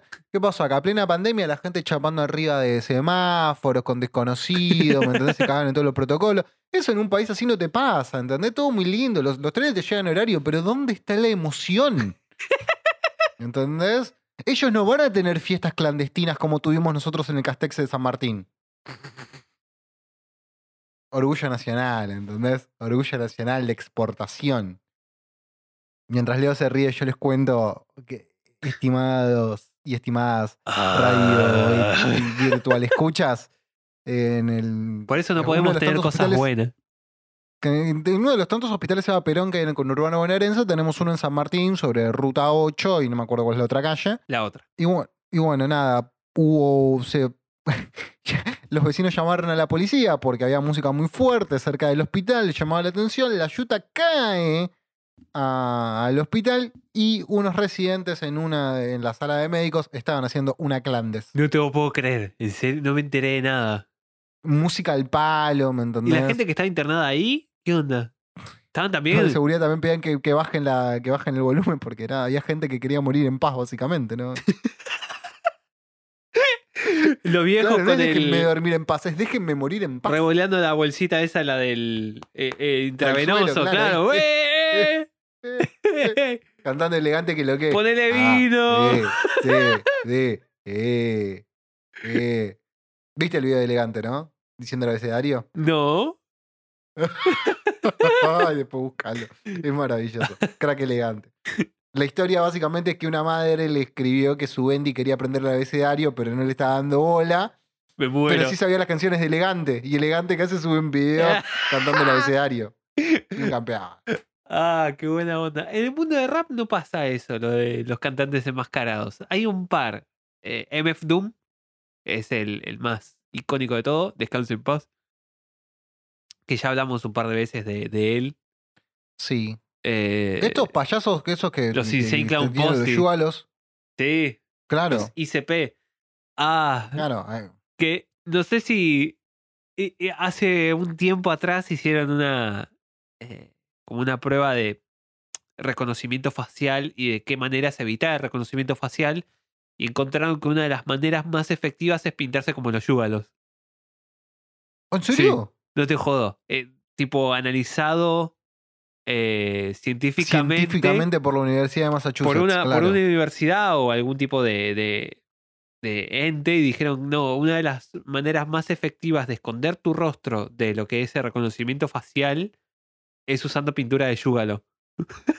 Me vuelvo loco. La gente, lo- lo- lo- los loquitos ahí con el, con el conito en la cabeza de aluminio y pintado de yugalos. Maravilloso. Sí, me sorprende que no haya más, eh, más gente de derecha yankee de esos conspiranoicos Pinta- pintados de, de Pintados todo el tiempo. yugalos.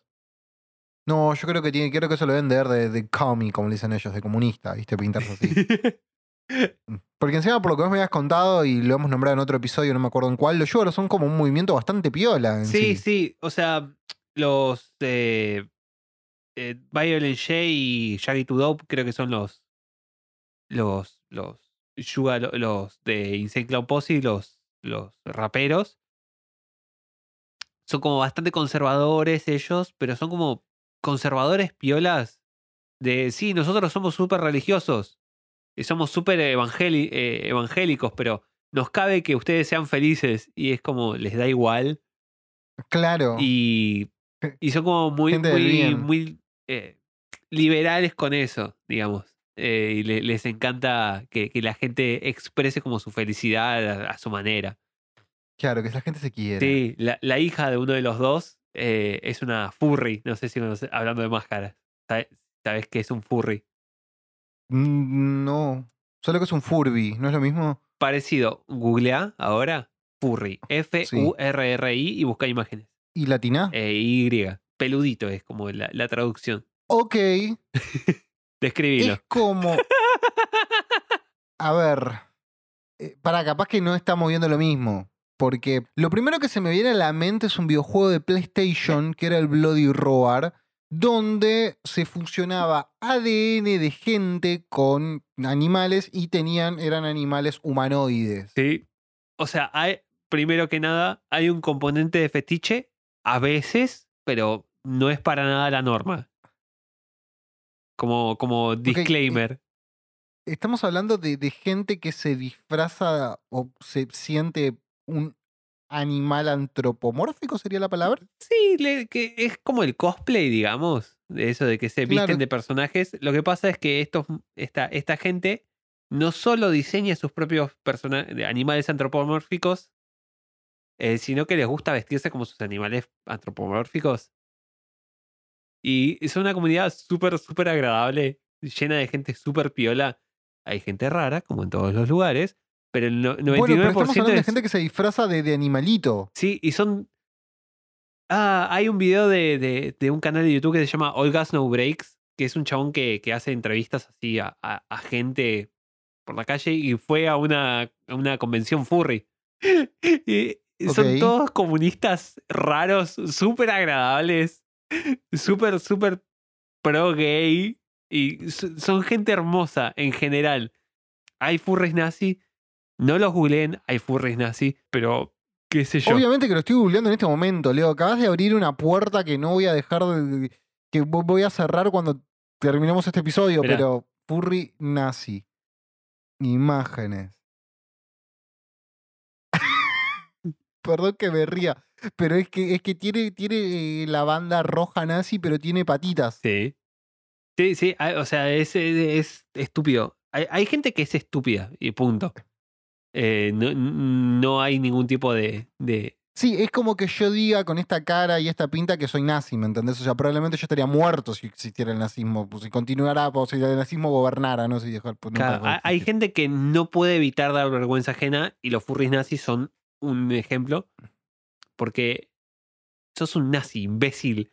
Y encima te vestís de furry, sos, sos el primero en la línea eh, al, al crematorio, pedazo de imbécil. Claro, no, no. hay. Pero, a ver, ¿sabes qué estoy tratando de encontrar y vos más a ver acordar? ¿Cómo se llamaba este Digimon? Que es un furry, básicamente. ¿Cuál de Que todos? era como un, un perro. No, pero que era como un perrito y que después evolucionaba y aparecía como un, un perro canchero con bandana. Y tenía un cuello. Wergarurumon. ¿Te acordás el nombre más difícil? Yo solo me, acor- me acordaba de Patamón, que era el que no podía evolucionar nunca. Sí, te sorprendería cuánto sé de Digimon. No, igual yo sé que es algo muy importante en tu vida, Digimon. Sé. Y entiendo por qué, no, van, van con mucho Digimon en algún punto. Además, no era como Pokémon que te esclavizaba a los, los chimpocomones. No, no, no. Gojota, con eso de ser entrenador Pokémon, los ponías a pelear a los bichos, te haces el amigo, que esto que el otro, pero es lo mismo que comer carne, no me rompa la pelota. y el Pokémon definitivo, estético y moralmente es Bulbasaur. Mm, a mí me gusta el, el, el vamos a calmarlo, pero con los, los lentes. El Squirtle. Sí, no, vamos a calmarlo. No, calmarnos. Sí, pues son Squirting, Squirting, no sé cómo. no, Creo que no, sí. no googleen eso. Googleen furry. Mejor, van, van a estar mejor acompañados ahí. Pero nada, lo- los furries son, son una comunidad de gente súper agradable en general, el, el 90% de los casos. Eh, como todas las comunidades eh, vocales en internet. Y vocales como los furries. Los furries son. Les gusta llamar la atención. Les encanta. Sí, cla- claramente. Claramente. Entonces, la- las voces extremas de los Perdón, no furries puedo son. creer lo de, lo de furry nazi, boludo. Es como, no, no puedo creerlo. No puedo creerlo. Ah, Hay, hay unas fotos muy divertidas de, de- No puedo creer que esto exista, boludo. de no un- puedo creer que esto exista. No, no, no. Hay, hay- un No, artista no. musical que se llama Jackal Quinston, eh, que tiene una canción que se llama Rubber Band, que es ah, Que hay un meme que se llama Penny's Music. No, no, igual lo que yo hasta acá estoy encontrando es uh, a dos furries teniendo una bandera de Trump que dice Make America Great Again. No, es como, es como todo, todo, todo muy, muy hermoso, boludo. muy No, hermoso. hay gente que no para- tiene conciencia de su propio su propio estatus como, No. eh, como minoría. Claro. Entonces, exactamente. ¿Qué me acabas de pasar? Bueno, Jack Al Quinston, eh, el personaje, hasta que lo retiraron porque se dieron cuenta, uh, no, espera, los nazis se están volviendo. Porque en el internet de 2015 los nazis eran un meme, no era algo. Claro, no era, no era, no era en serio. Claro, no- claro. No, existía, o sea, era un chiste ser un nazi. Eh, hasta que empezó a aparecer gente que dijo, "Mm, sí, estas ideas de, de Hitler me, me caen bien. Claro. Y me- corrieron con Hitler me eso. cae po- Hitler, Hitler es la posta. Claro. Ah, Y esta, can- esta cancioncita es como bastante enfermiza. sí, es súper enfermiza, ¿no? Eh, Es horrenda. hay una historia larga de los furries que va desde los 70. Eh, hay un documental muy bueno de Into the Rabbit Hole que habla sobre eso. Que es parte de la comunidad cómics, que eran los Funny Animals, que tiene que ver con la escena de los cómics alternativos de los 70 de que veníamos hablando antes. Sí. Había toda una cosa de fetiche porque se había prohibido mostrar eh, eh, sexo entre humanos, entonces eh, empezaron a... Pintolosofilia, básicamente. O sea, no, o sea, eran humanos del cuello para abajo, pero eran animales del cuello para arriba, como los japoneses que empezaron a, a usar tentáculos, ponele, cuando se prohibieron los genitales. Eh. Sí, eso lo pueden escuchar toda esa explicación en el primer episodio de este podcast. Pero bueno, era como una manera que tenían para evitar la censura de por, e- por eso, por eso. Entonces era bueno, sí, no, son, son gatos, son. eh, y hay un, hay una película que es El gato Fritz. Ah, es súper conocida, que los Simpsons le hacen una parodia también, que está eh, Tommy y Daly, que hacen esa parodia, ay, no me acuerdo. Conozco demasiadas cosas, ¿por qué? ¿Por qué conozco todo esto? Eh, Jack, el, eh, Jack, Jack the Cat o algo así, una cosa medio Robert Crumb. No, no, lo, no lo busquen, no lo busquen. No, no, no, ya, ya, ya fue suficiente con, con, con- con- con estos muchachos disfrazados de- del Digimon este que te decía. Wergarurum. Es, es fantástico el diseño. Es como. soy un lobo azul y blanco y ahora soy un lobo azul y blanco, pero con jeans. La lógica de algunas evoluciones de Digimon no tiene sentido. No, no, no, este como era Where W-E-R-E Garurumon. Como suena. W-E-R Ga- Garurumon. Garurumon, acá me parece. Sí, sí, sí, era este. Sí, sí, sí, que, que tiene un montón de evoluciones, claro. Y la, la lógica de. Ok, ahora estás en dos patas y tenés un Shin. Es súper Claro, noventoso. Súper noventoso. Mal. O sea, hace acordar a los motorratones de Marte. Claro, sí. A los. los Biker Mouse. o a los, eh, los Street Sharks. eh, Street Sharks. Sí, los Street Sharks. Eso. eh, ¿cómo, Biker Mice. ¿Cómo se llamaba este otro? El de Cadillac y Dinosaurios.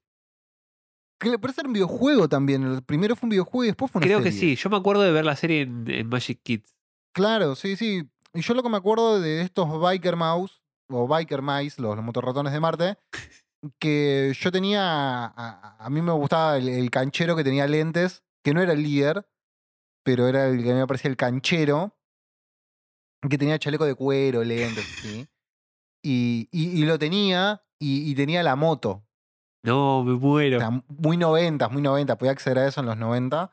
La hice mierda de tanto jugar, porque nada, los juguetes se usaban, loco.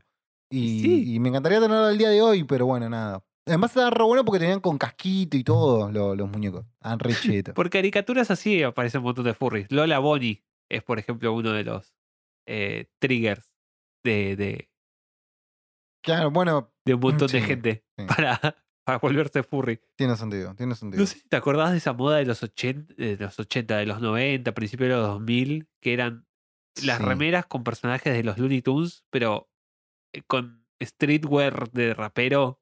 Y era tipo Tweety con la gorra de, de rapero para atrás y diciendo. "Mm". Sí, había, hubo mucho de eso, mucho de eso mediados y fines de los 90, es verdad. Sí, de- después también hubo mucha corbata de esa índole, ¿viste? Corbata de los tres chiflados, corbata de los Looney Tunes. Sí. Mucha corbata de eso, no sé.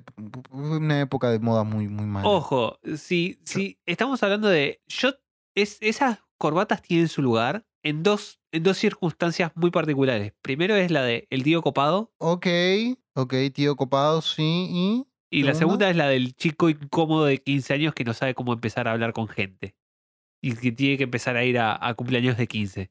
Sí. Ponele es- a uno de esos pibes una corbata copada, así con algún diseño chistoso que hace. ¡Uh! Mirá lo que tengo. Y tipo, es un alien Y haciendo. lo van a "Ah". bullear, lo van a bullear, lo van a golpear y probablemente el tío borracho termine denunciado o queriendo golpear al DJ. No, no, tío borracho ¿entendés? no, el, el tío copado, porque el tío borracho es otro. Claro, no, claro, no, el tema es que es justo mi tío más copado, así, más bonachón, era el borracho, ¿entendés? Y, y nada, y yo estoy camino a ser el tío borracho en la familia a esta altura de mi vida. No, porque tenés que empezar Este- a usar corbata de los tres chiflados. Ah, es verdad. Es, eso, Es verdad, pero voy a, voy a casamiento en Vans. Ya es un montón. bueno, sí, sí, depende igual de- del código de vestimenta. Si te dicen eh, deportivo sport, ¿no? ¿Cómo era? Eh, de- de- Elegante ahí sport. está esa cosa. Ahí sí. Sí, no, no, este era un, un dress code elegante. Y vos fuiste con Vans Y- igual, sos un desastre. Es que no tengo zapatos. Pero hijo de puta, pintar las Vans de negro, aunque sea algo. No, eran negras, eran negras las Vans. Y, y igual, igual, acá un saludo para mi prima que dudo que esté escuchando esto, pero, pero nada, para sus dos casamientos fui en zapatillas y fue bien, muy bien recibido. Y entendieron que era mi outfit y que yo no podía ir en zapatos. No, además también traté de conseguir unos zapatos y, y me prestaron unos, pero básicamente poniéndome eso era un proxeneta, ¿entendés? Era, Te faltaba la boa violeta. De, de- de- de punta cuadrada, claro, y arriba tenían tipo piel corte de cocodrilo, pero muy trucha. O sea, me faltaba el sombrero de pluma y, y la boa, y era un proxeneta. De hecho, me acuerdo en ese momento cuando le, le mostré a madre cómo me quedaban esos, que, que madre es muy crítica de, de, de, mis outfits en general. Le dije, es esto ir con zapatillas. Me dijo, anda en Y zapatillas. sí. Ya, imagínate lo que era, ¿no? Era, era un chulo, boludo. No, no era un chulo. Yo me imagino a, a la tía del novio, ponele, mirándote y diciendo, che, mirá, el pibe ese está zapatillas, qué desubicado.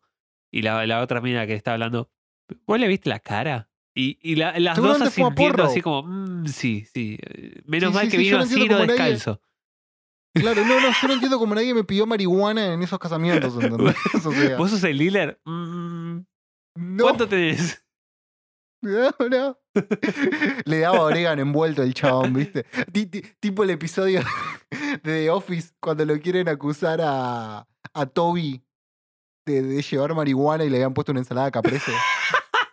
Al final Toby era el Pará. asesino de, de Dunder Mifflin. Dunder Mifflin. El Eh, descuartizador sí, de el- no sé el cuánto. estrangulador de, Sc- de- de Ahí Scranton. está. El tema, hay, hay un par de teorías locas sobre que Toby lo era, aparentemente no. De hecho, hay un video, creo que, de, de Navaja Crimen, Creo que sí. hablando de eso. Pero hay algo. O sea, y nunca se lo aclara, pero creo en el video sí, que el estrangulador de Scranton nunca mató a nadie. Solo estrangulaba a gente. Claro, solo estrangulaba gente, nada más. No los mataba, no los llegaba a ¿Qué matar. sé yo? que En una de esas es un fetiche medio raro. O Eh. sea, hay furries, no podés estrangular gente. Es verdad, es verdad. Qué comparación de mierda. Pero estamos hablando de bandas enmascaradas. Y lo traemos al, al- al plano nacional, porque acá tenemos algunos ejemplos de gente performática. Los brujos. Los brujos sí, no sé qué tan enmascarados estaban, pero era como parte de los personajes que armaban ellos. El, el outfit extraño. Bueno, tenemos los Eh, parraleños. Los parraleños que se, Megadeth, Megadeth, Megadeth, te vinimos a ver. que se visten de como kabuki, ¿no? Samuráis. Claro, sí. Sí, o sea, Sí, sí, de hecho, de hecho ellos hacen la cumbia samurái. Que en realidad, eh, investigando un poco para esto, me encontré con una, con una especie de mashups como mu- muy lindos. Por ejemplo, la versión cumbia antes de los bonitos de Mujer Amante. mirá.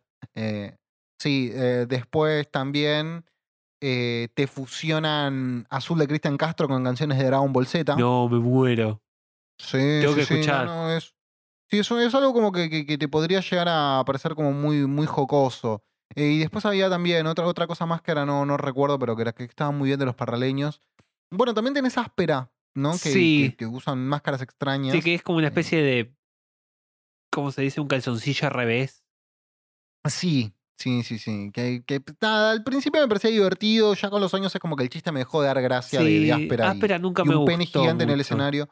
No, el tema es que a mí p- tenía. Los primeros dos discos de áspera para mí estaban bien. O sea, primero son musicazos.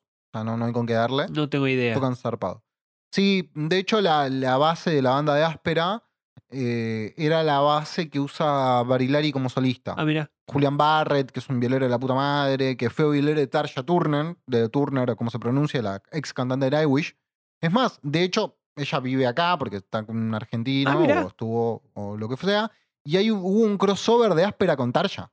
me muero. Sí, de hecho tocaron en Malvinas. Y- O sea, sea, ese nivel estamos hablando, ¿entendés? sí, áspera. Y tenía, tiene, tiene grandes versiones de, de, de- Violeta. eh, claro, Violeta del CIES, hecha por áspera, ¿nunca la escuchaste? Ok, yo pensé que Violeta, la, la cantante, la de Tini Stoessel. Infa- Infantil, eh, no, no, no.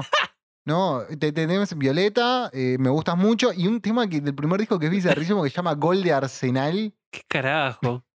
No, para allá tengo que pasar esto.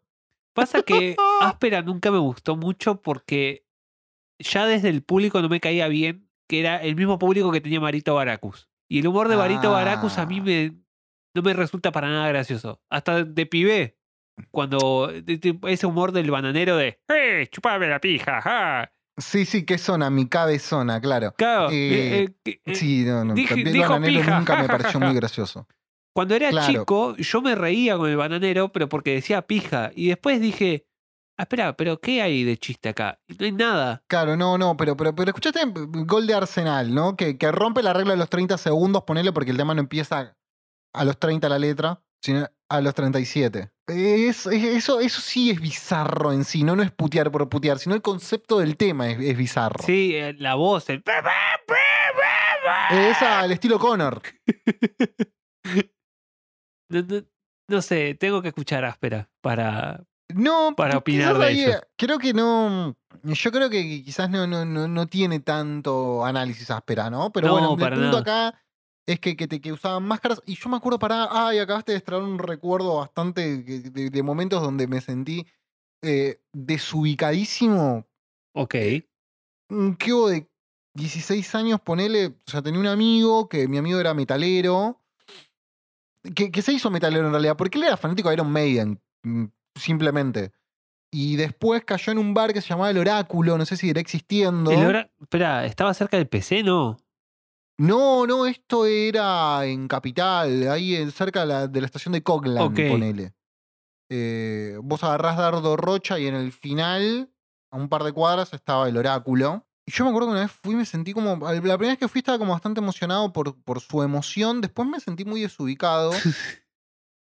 Porque me acuerdo que había un chavo, o sea, todo el, el bar festejando el video de Muñeca System del bananero.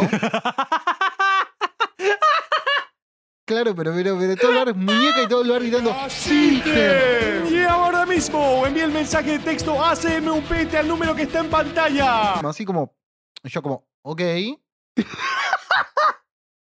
Eh, y, y- y después otra secuencia de, de un... Yo en ese momento escuchaba mucho Foo Fighters, había salido de Pretender, y había un pibe que, que se puso a cantarlo como muy así como puñito apretado metalero. Power metal. Y, y- y me miraba como buscando complicidad conmigo. Y yo es como, no quiero hacer contacto visual con vos. Ay, me quiero ir. Es como el, el que estás en, en la fila de los urinarios y se te para al lado, muy, muy pegado y te toca así con el codo. Claro, y ahí hay otros urinales. Sí, no sí. hacía falta que te pases al lado mío, Eh, claro. La, la re- Fue- la- fue- la regla tácita de que dejas uno en medio. Fue, sí, sí, fue, fue esa sensación. Lo, lo que me estás describiendo fue esa sensación, ¿me entendés? Eh, y bueno, nada. mm, eh, obviamente, mucha de esa gente celebraba eh, a áspera. Eh, yo también, igual, creo que quizás ahora, no sé, hace, fue hace más de 10 años esto que, te estoy hablando. Esta secuencia, más de 15 probablemente. Y, de haber escuchado un disco entero de áspera, que fue el segundo, creo que fue, eh, el que más escuché, también pasaron 10 años, o sea, una vida, básicamente. Sí. Pero nada, vol- volviendo al tema de, de músicos enmascarados, y después tenemos un programa que cada vez lo reivindico más y te estoy pasando ahora. Piñón fijo. Un, un mashup hermoso. Piñón fijo, cantante enmascarado, obvio. Obvio. ¿Me entendés? Sí, sí, que, que, que, que cuenta la leyenda que volteó un gobierno. Creo que eso Porque lo no me- hablamos en otro podcast también. Sí, porque no me acuerdo qué tema era que, que, que hablaba cuando se fue. eh, ¿Cómo se llamaba este? El que estaba con De la Rúa, el vicepresidente. Chacho Álvarez. No, ¿en serio? Y le dedicó un tema a él. Claro, o sea, Piñón fue, fue más punk que, que la Versuit, ¿entendés? Sí, que tiene canciones que se la. Y y vos pensás que se la dedica a Ibope, el que mide el, el rating. Sí, no, me vuelvo loco. eh, que, que básicamente le dice, y vos pensás que las cosas son así, de una cosa así, no me acuerdo cómo era, hace mucho tiempo, pero se la dedica a Ibope. Y vos, pe- y vos pensás que vas a tener rating y vos pensás que vas a medir bien y vos pensás que vas a tener suerte y vos pensás que alguien te querrá ver. No, no. Pero por acá bancamos a Piñón. Bancam- bancamos a Piñón y yo acá te estoy pasando un video. Un video que es un poco largo, pero, pero como bastante bien porque se juntan muchas cosas. Que es el cantante enmascarado de, mm, de Peligro sin ¡Es codificar. verdad! Sí, que, que lo que hacía era traducir casi de forma literal las canciones. Y acá es con un featuring con, a ver si, si, sí, eh, con, con dos ex bandanas donde está Lourdes, la, la, la, la más, más rocker de, de, de- de bandana. Lourdes Eh, reloca en peligro sin re codificar. loca. Ay, No, Dios, entró ya está tirando besitos. No, no, está como que no puede más y no la puede encontrar. Mirá como la, la cara de, de Lourdes. y se va, y se va. No, no, no. No, no, no, es, es maravilloso. Está es haciendo su mejor imitación de. ¿Cómo se llama la, la ex esposa de Kurt Cobain? Courtney Ahí Love. está. E- Es nuestra Courtney Love argentina. Sí, sí, Lourdes es nuestra Courtney Love. Sí, sí, sí, sí, co- coincido. Ahora tiene el programa de, con Mandinga Tatú.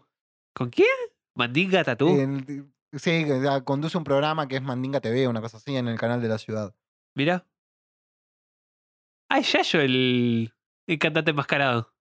Claro, sí, sí. Gran actor. Tiene una película que a mí me, me parece fantástica, Yayo, que es fase 7. La que es un, un edificio, un departamento, una cosa así. Sí, sí, sí, un- a mí me par- me parece fantástica. El personaje que hace de un, ahí sí, un obsesivo con todo este tema de- del apocalipsis zombie y todo. Muy bueno. Sí. Si, si no me equivoco, es como la versión de. de- la versión argentina de Rec.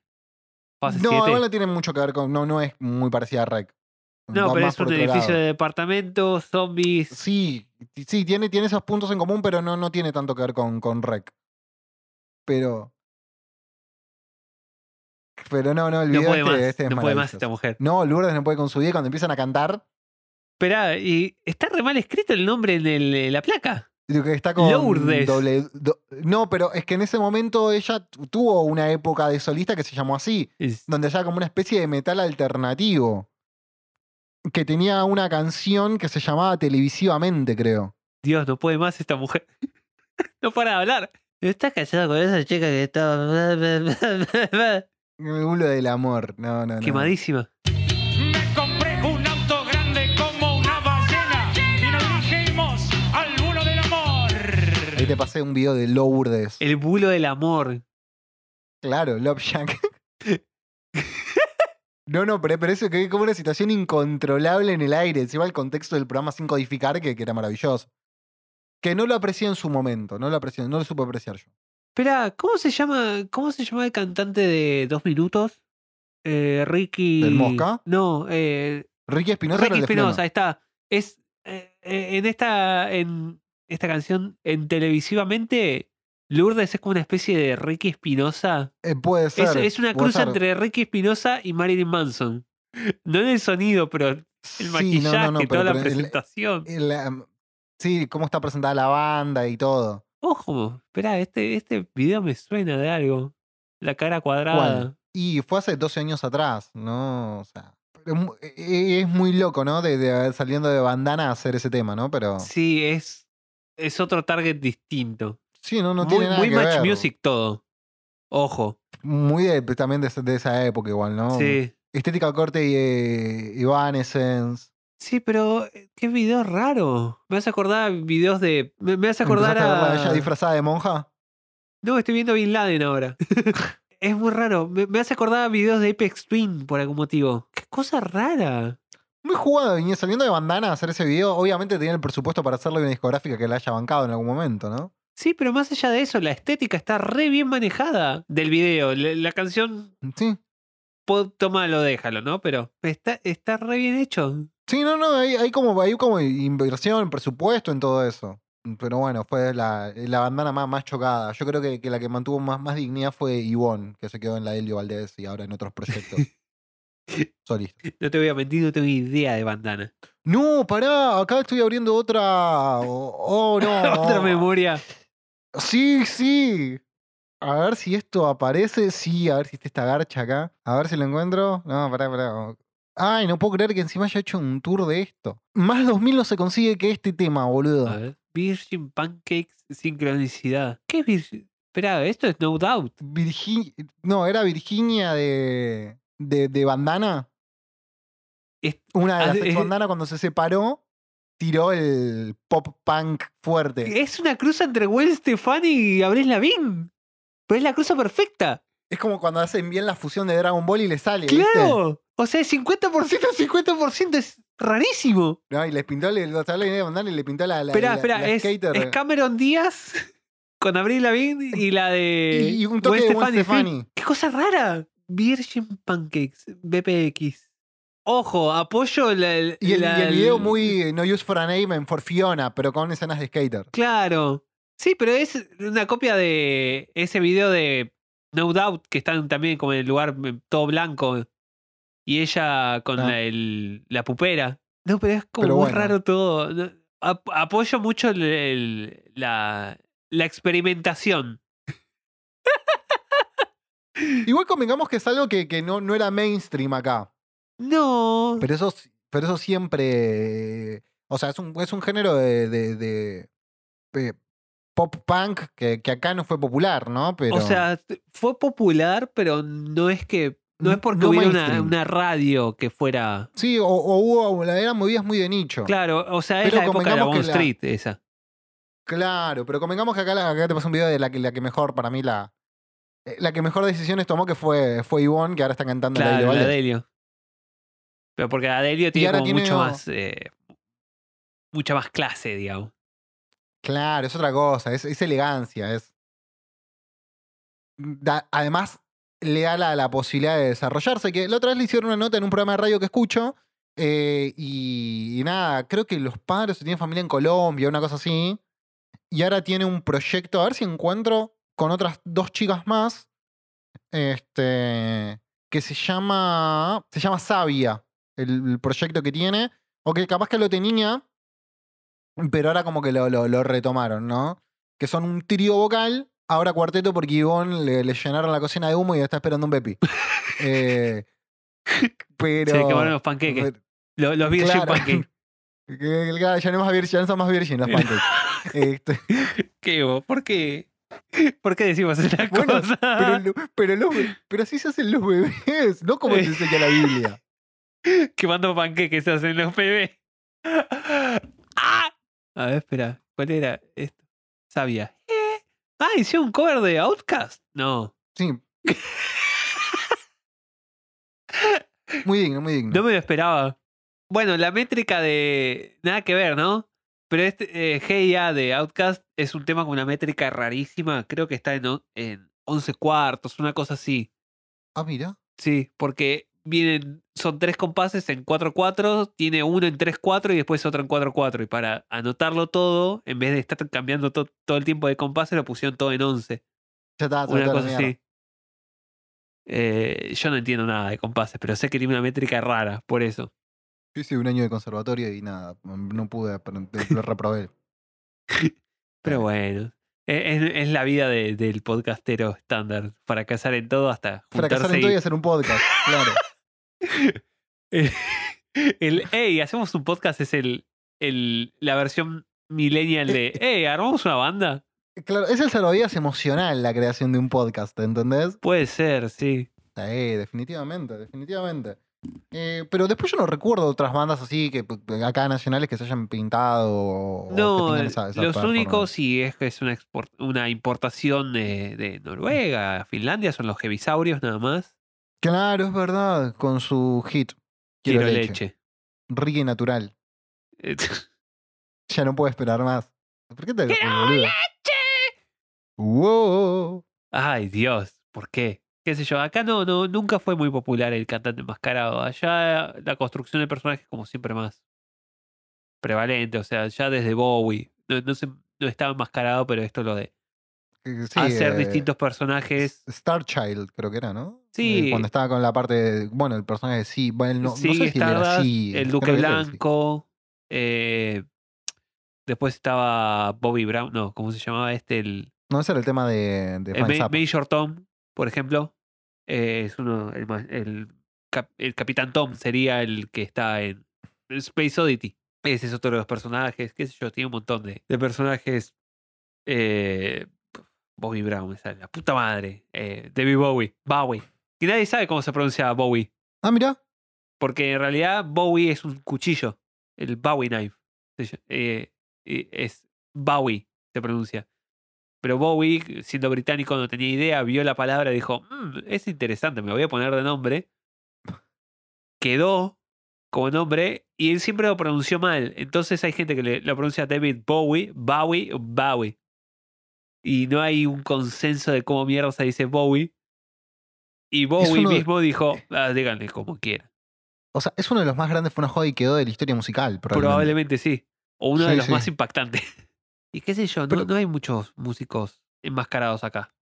No, no, no. En, en- el ISPA, no. No es algo muy popular. No, en Japón hay un par. Sí, en Japón debes tener un montón. Sí, sí, por ejemplo ahí, mira lo que te mandé. Ahora que, que hablamos de esto, ¿hay alguna banda disfrazada de Godzilla y los monstruos de Godzilla? Tiene, tiene que haber. Debería. O sea, hay una banda que es una parodia de eh, McDonald's. Sí.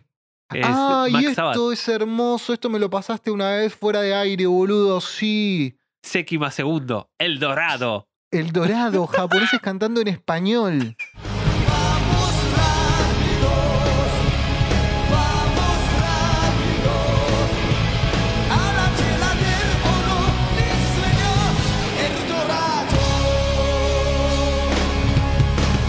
También todos tuneados, caracterizados, con unos spikes muy prominentes. Ah, es, es maravilloso. ¿Esto de qué año será? Eh, de- 1992 este video. Hermoso. 2, Canción del Dorado, vi- en vivo en España, Sevilla. En Sevilla. El legado de Babilonia, nada que ver, nada que ver. El flash Ah. japonés cuando tienen ganas. Ah, No, búsquenlo, no, encima- segundo. en- encima la, la rompen toda, no, no, suena impresionante. No, no, de verdad es una banda re piola, pero es muy gracioso. Eh, Es, es muy flashero escucharlos cantar en español. Con un con unas maquillajes muy kiss de, de la segunda etapa. Sí, es, es una especie de, de mezcla extraña entre Kiss y esta banda Héroes del Silencio. ¿Por, por, por qué, qué héroes? No sé explicarlo. El tipo de la manera de impostar la voz del chabón es muy Ah, parecida a la de la de A Bunbury. la de, la de Umburi. Pero es como una especie de cruza entre Kiss, Power Metal y Bunbury. Es, es probable, es muy probable. es muy probable. Sí, si quieren saber de lo que estamos hablando, mm, pongan en YouTube El Dorado, como dijo Leo, de Seikima Dos. se- segundo o dos o, o ciento o u once, sí, si no saben números romanos. Y, y, Doble I, claro. y después hay eh, otros músicos enmascarados. A ver. Alguno que te guste. La verdad que mm, lo primero que se me viene también, no enmascarados, pero sí caracterizados los Misfits en su momento, sobre todo en la, la segunda etapa con.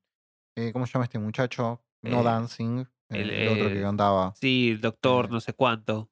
Eh, No, el doctor es el de, ah, estoy tomando falopa. Ah, me encanta, maldita falopa.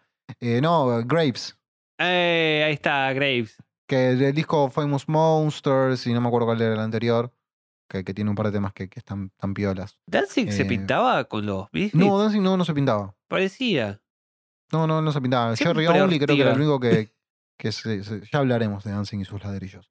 Eh, pero Ortiga. Jerry Only era el que más se, se, se tuneaba y bueno, después Graves cuando vino se hacía como la, la máscara, el- la calavera de Misfits, se la pintaba él. Sí, que se pintaba medio.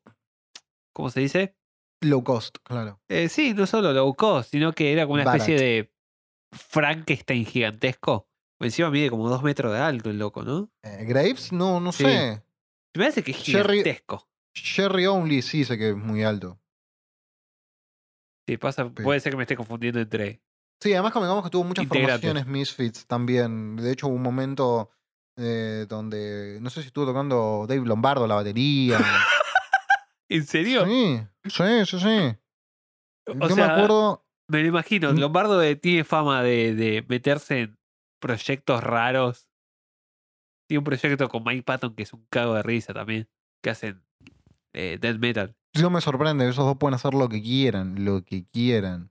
A ver, para que estoy, estoy buscando. eh, a ver si, si estuvo acá, estoy en la parte de, de, de, de la Wikipedia, a ver si estuvo, si era Lombardo el que estaba. Capaz que no, capaz me estoy confundiendo. Dave Lombardo igual no era. Ah, no. eh, Kerry King era el, el guitarrista de Slayer. Me estaba De, confundiendo. de Slasher, claro. Sí. No, Lombardo sí, era el batero. guitarrista emblemático de, de las muchas tachas en el brazo. Sí, el tatuaje en la cabeza. No, pará, Lombardo me parece que sigue tocando en Misfits. Yo estaba buscando en ex miembros Mirá. Y me parece que, son, que, que sigue estando. Sí, está, está- desde el 2016 está en la batería Lombardo tocando en Misfits. Piola. O sea, está, está en un punto de su carrera donde puede hacer lo que se le canta las pelotas. Puede poner. Sí, obvio. Y el tipo que vos decías era Doyle Wolf, Wolfgang von Frankenstein, que es el violero. Sí, que es uno de es Gigante. eh, icónico el, look de él. Sí, sí, sí, sí. Pero bueno, nada, si hablamos de bandas que me pueden gustar así, creo que, que- que- que sería una, una de, de ellas. Misfits, claramente. Pero nada, hoy claramente, como se habrán dado cuenta, no vamos a tener disco esta semana porque el objetivo era hablar mucho de músicos y, eh, así como súper tuneados para la ocasión. Hay un montón. Fuera de juego hay un montón de bandas. Si quieren, en los comentarios pueden mm, poner su banda favorita así de, de- de monstruos o gente que se Sí, Peter tunea para la Gabriel. ocasión. Peter Gabriel en la época, en la primera época de Genesis, iba todo tuneado también a, a cantar y iba como con prótesis en la cara, si no me equivoco. Mira, no, no, Eh, no recuerdo tan presente la, la primera etapa de, de Genesis. No, yo tampoco, pero sé que era como medio des- no desastroso, sino que era como muy muy ecléctico lo- lo- los shows de, de los principios de Genesis, que un poco por eso se fue Peter Gabriel. Una cruz entre que no lo aguantaban y que era como muy Era como todo demasiado. todo demasiado, sí. Y dijeron, "No, vamos con el pelado este que ¿Qué tiene pinta de cantarla, que- cantarla bien, mi viejo? Sí, sí, cantarla tiene bien. pinta de que la vamos a pegar más con este, seguro hace la, la banda sonora de Tarzán. Y otro, y un par más. Ah, así que nada, algún tipo de, de conclusión, eh, ¿cómo se llama? El final de la moraleja, algo que saquemos de todo esto. No sean nazis. Y como dice, como dice Hermética, conoce la moraleja. El que no coge, se deja.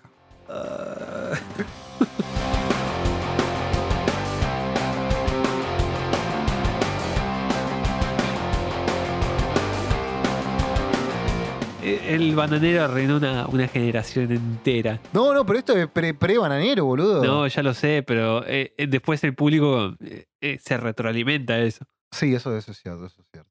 Bueno, entonces terminamos el capítulo de hoy. Damos los pastorales. Lo- es los hora de, pastorales. de- de decir adiós. Adiós. Eh, pero bueno, antes de despedirnos, como siempre, queremos agradecerle a Bulogne Violento, la nave nodriza que apadrina, cobija este proyecto. También queremos agradecerle a Ed- Tengo miedo. Tengo miedo. Tengo miedo. Tengo miedo. Ten- ten- Tengo miedo. Tengo miedo. Esto me pasa por ver películas de terror a la noche. Eh, tengo que verlas durante el día.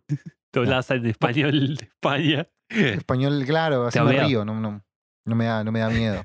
Jaime, tengo miedo. Tengo miedo, Jaime. Sujétame. Pues tengo miedo, hombre. Vamos eso no al dorado, vamos rápido. Pues vamos rápido al dorado. Tú, tú- tú- me entiendes. Eh, Listo, pero bueno, ya está. nada, Te- también Tenemos cancelada nuestra gira por España. Sí, no, ya está, la tenemos. no, nunca la íbamos a hacer. ¿Sabes por qué? Porque a mí me inocularon con la Sinopharm y a Mm. ellos no les cabe la vacuna china. Y no, y yo soy el. eh, eh, estoy con la rusa. No, olvídate. No, ya no, está. la, no, la no. dupla comunista somos nosotros. Sí, o sea, entonces, ¿qué hacemos con los euros que conseguimos para el viaje? ¿Compramos pizza? Sí, compramos pizza. Y con una de esas Con pizzas le agradecemos. Sí, sí, me parece. Banco, banco. Sí, Eh. sí, sí, bancamos la pizza con ananá. Este, este podcast reivindica la pizza con ananá. no sean termos. Si no les, y si no les gusta, no le rompan la bola a los demás. Sí. O sea, ese es el tema. Vive y deja ¿entendés? vivir, dijo George O sea, Harrison. loco, creo. hay gente que va, paga una entrada de cine para ver Rápido y Furioso. ¿Por qué yo no voy a pagar por una pizza con ananá? Y bueno. Por eso. Sean por felices, eso. dejen que la demás gente sea feliz. Y Edco, ¿de qué iba? Sí, no, queremos agradecerle por las maravillosas artísticas y separadores que hace programa, programa para el deleite de, de- de sus tímpanos. Nada, hay novedad, hay- se vinieron o se vienen cositas en Bulogne Violento, ¿no? sí, Leo? sí, ya está anunciado. eh, No es hay uno de los pocos, se vienen cositas de verdad. sí, sí, porque ya está el 90%. Estoy terminando la etapa. Que no sé si para el momento que salga esto ya va a estar. Al final no estuvo. No sé si confirmada. Cuando la tenga va a ser confirmada casi al toque. Se viene el compilado de, de Bulón Violento con un montón de artistas. eh, que todavía tampoco están confirmados ninguno. O sea, están confirmados. No, no están. No salió nada a la luz todavía. Ah, Claro. Ah. Todavía es secreto. claro, todavía es secreto. todo lo que le podemos pedir nosotros, más allá de que tenemos un cafecito, nos pueden dejar unos morlacos ahí para eh, la llevada a cabo de distintos eh, llevada a cabo de distintos proyectos a futuro. Dígase festivales cuando se pueda volver a salir, eh, salidas en físico de compilados, etcétera, etcétera, etcétera. Eh, lo que nosotros les pedimos todas las semanas es que si les gustó, que nos compartan a alguien que, que les cae bien y si no les gustó este programa, compártanselo a alguien que les cae mal. Déjenos un comentario diciendo de qué es lo que les pareció. Putéenos, cuéntenos sobre bandas con, con máscaras así que les gustan a ustedes, o que conozcan alguna banda del barrio. O si quieren formar una y, y que nada, hablemos al respecto de eso, también pueden hacerlo. Sí. Estamos invitadas a, a que lo hagan. Y nada. Sí, si tienen ¿Cómo? una banda, eh, algo que, no sé, ya que estoy voy a decir, si alguna vez hay, hay- alguien que escucha este programa y tiene una banda que quiera promocionar, mándenos cosas y nosotros hablamos sobre ustedes. ¿Te imaginas que una banda que yo la primera entrevista se me la hicieron en la, en la deriva, eran dos pibes macanudos. Sí. Medio pelotudo, pero, pero, pero macanudos, ¿te imaginas? Los nuevos Bastric Boy, ponele. Tell me why. ah, na, na, na, na. Ay, Ay, p- pensar que eso, que eso en, en Brooklyn Nine-Nine tiene un chiste buenísimo, pero como no pude superar la segunda temporada, no llegué a ese chiste. ¿Cómo que no pudiste superar? Yo lo vi todo, Brooklyn Nine-Nine. Quiero golpear aquí, o sea, la mitad de segunda temporada quería fajarme con Jake Peralta. ¿Por qué? Porque es un imbécil. ¿Por qué? Porque es un imbécil. ¿Pero por qué? Porque no es gracioso. Bueno, perdón, no, no, a mí no, no- no sé, no pude. Me, me- me superó. No me caía muy mal él. Sí, más allá de la O sea, y apología no a la- es- no es al, al- a la yuta. s- Ah, no, pero. Sí, o sea, tal no, cual. no, no me pasaba. No, genera, no, no podía generar empatía como con Michael Scott, ponele. mirá, En The Office. qué sé yo. Igual el, el personaje se pone cada vez mejor. Eh, se va redondeando cada vez más. E- Es una serie donde los personajes de verdad crecen, sí. Tengo que darle una chance, decís vos. O sea, porque encima lo que voy es que los dos protagonistas quizás son los que menos gracia me generaban y es como que, nada, la dejé. No, O sea, no, porque, de, el verdad se personaje pone de muy Rosa buena. me parecía. lo- los otros personajes, el de Rosa me parecía fantástico, me, me divertía mucho. El peticito fanático de la comida que, que se pone a salir con. Me, me- me mataba. El, el teniente también, el teniente gay, negro, gigante, que hacía chistes con cara de culo y la gente se reía, viste, como que no. Me parecía que estaba muy bien. Más Jake Peralta y el de, el de su interés amoroso me, me caían mal. No, no, tenés que verlo, tenés que verlo. Yo, yo la recomiendo. Más de vuelta, más allá de la, la apología al, al Estado policial de Estados Unidos, eh, es una gran, gran serie. no sé, yo ahora, gracias a que comparto cuentas en múltiples plataformas, porque nada, con esto de la mudanza implicó, che, necesito reducir gastos. eh, compa- compartamos Netflix y, y Amazon, dale, buenísimo, yo sumo HBO a la movida. Estoy viendo Los Soprano. Estoy viendo Los Soprano. Uh, Gabagoo. Gabriela says me down here for the gabagool. The gabagool. Gabagool. Over here. Forward ham, salami, gabagool. taking the gabagool and shit out of the fridge. Let's get back to that gabagool. Gabagool! All this from a slice of gabagool? The gabagool. Uh, gabagool. Sí, no, no, la verdad que todavía no terminé la primera temporada igual. eh, pero viene muy bien, viene muy bien y nada. eh, Entiendo por qué es tan una serie tan importante, porque después hay otro montón de series que salieron de ahí, que surgieron en el estilo, estética, Sí, construcción de si personajes. no existiera Soprano, no existiría Breaking Bad. Breaking Bad, claramente. Este, y nada, ya el concepto de un mafioso que va a la psicóloga es como que me pareció brillante. Sí, creo que el primer capítulo es tipo un sujeto de estudio en cualquier curso de, de análisis de cine o de análisis Mira. de medios. El, el Sí, no primer lo- capítulo es una locura, según tengo entendido. Y el último capítulo, eh, prepárate porque hay mucha gente que está decepcionada del final, pero según tengo entendido, está completamente justificado. Lo que pasa es que la gente Te no frizaste. entendió. Puede ser. Otra nota muy importante que al momento que esté saliendo esto, va a estar también en, en Netflix, que, que es la plataforma más popular, la remasterización de Ocupas. ¡Uh! Lo tengo que ver. Mientras Leo, mientras el Leo te veo frisado, ¿volviste? ¿Volviste? Sí. No, Eh, que nada, decía que lo tengo que ver a Ocupas. Sí, sí, sí. Lamentablemente no va a tener la música original porque hay una cuestión de derechos que, que Ah, no, se pudieron adquirir porque eran muy caros. De hecho, por eso nunca se volvió a transmitir ni se remasterizó hasta el día de hoy Ocupas. Porque, no sé, tenía canciones de los Rolling Stones, eh, no sé si Springsteen en algún momento. O sea, eran derechos muy caros que no se podían pagar. Más, este, ahora va a estar reversionado con la música de Santiago Motorizado. Vamos a ver cómo queda. Eh, le tengo un poco, le tengo fe, le tengo fe y nada, es una mm, serie de culto de los años 90 eh, que no, todavía no puedo creer que haya sido producida por Ideas del Sur, Mirá, la productora de Marcelo Hugo. Marcelo Hugo. No, espera, Sí. ¿no era el eh, Idea del Sur no es del petizo? Decilo, dale, jurío vas a decir, ¿no? Dale, dale, ¿qué ibas a decir? no. Yo tengo un amigo jurío, dale. Ah, no, ni idea. Eh, ¿Suar? Es Adrián Suar.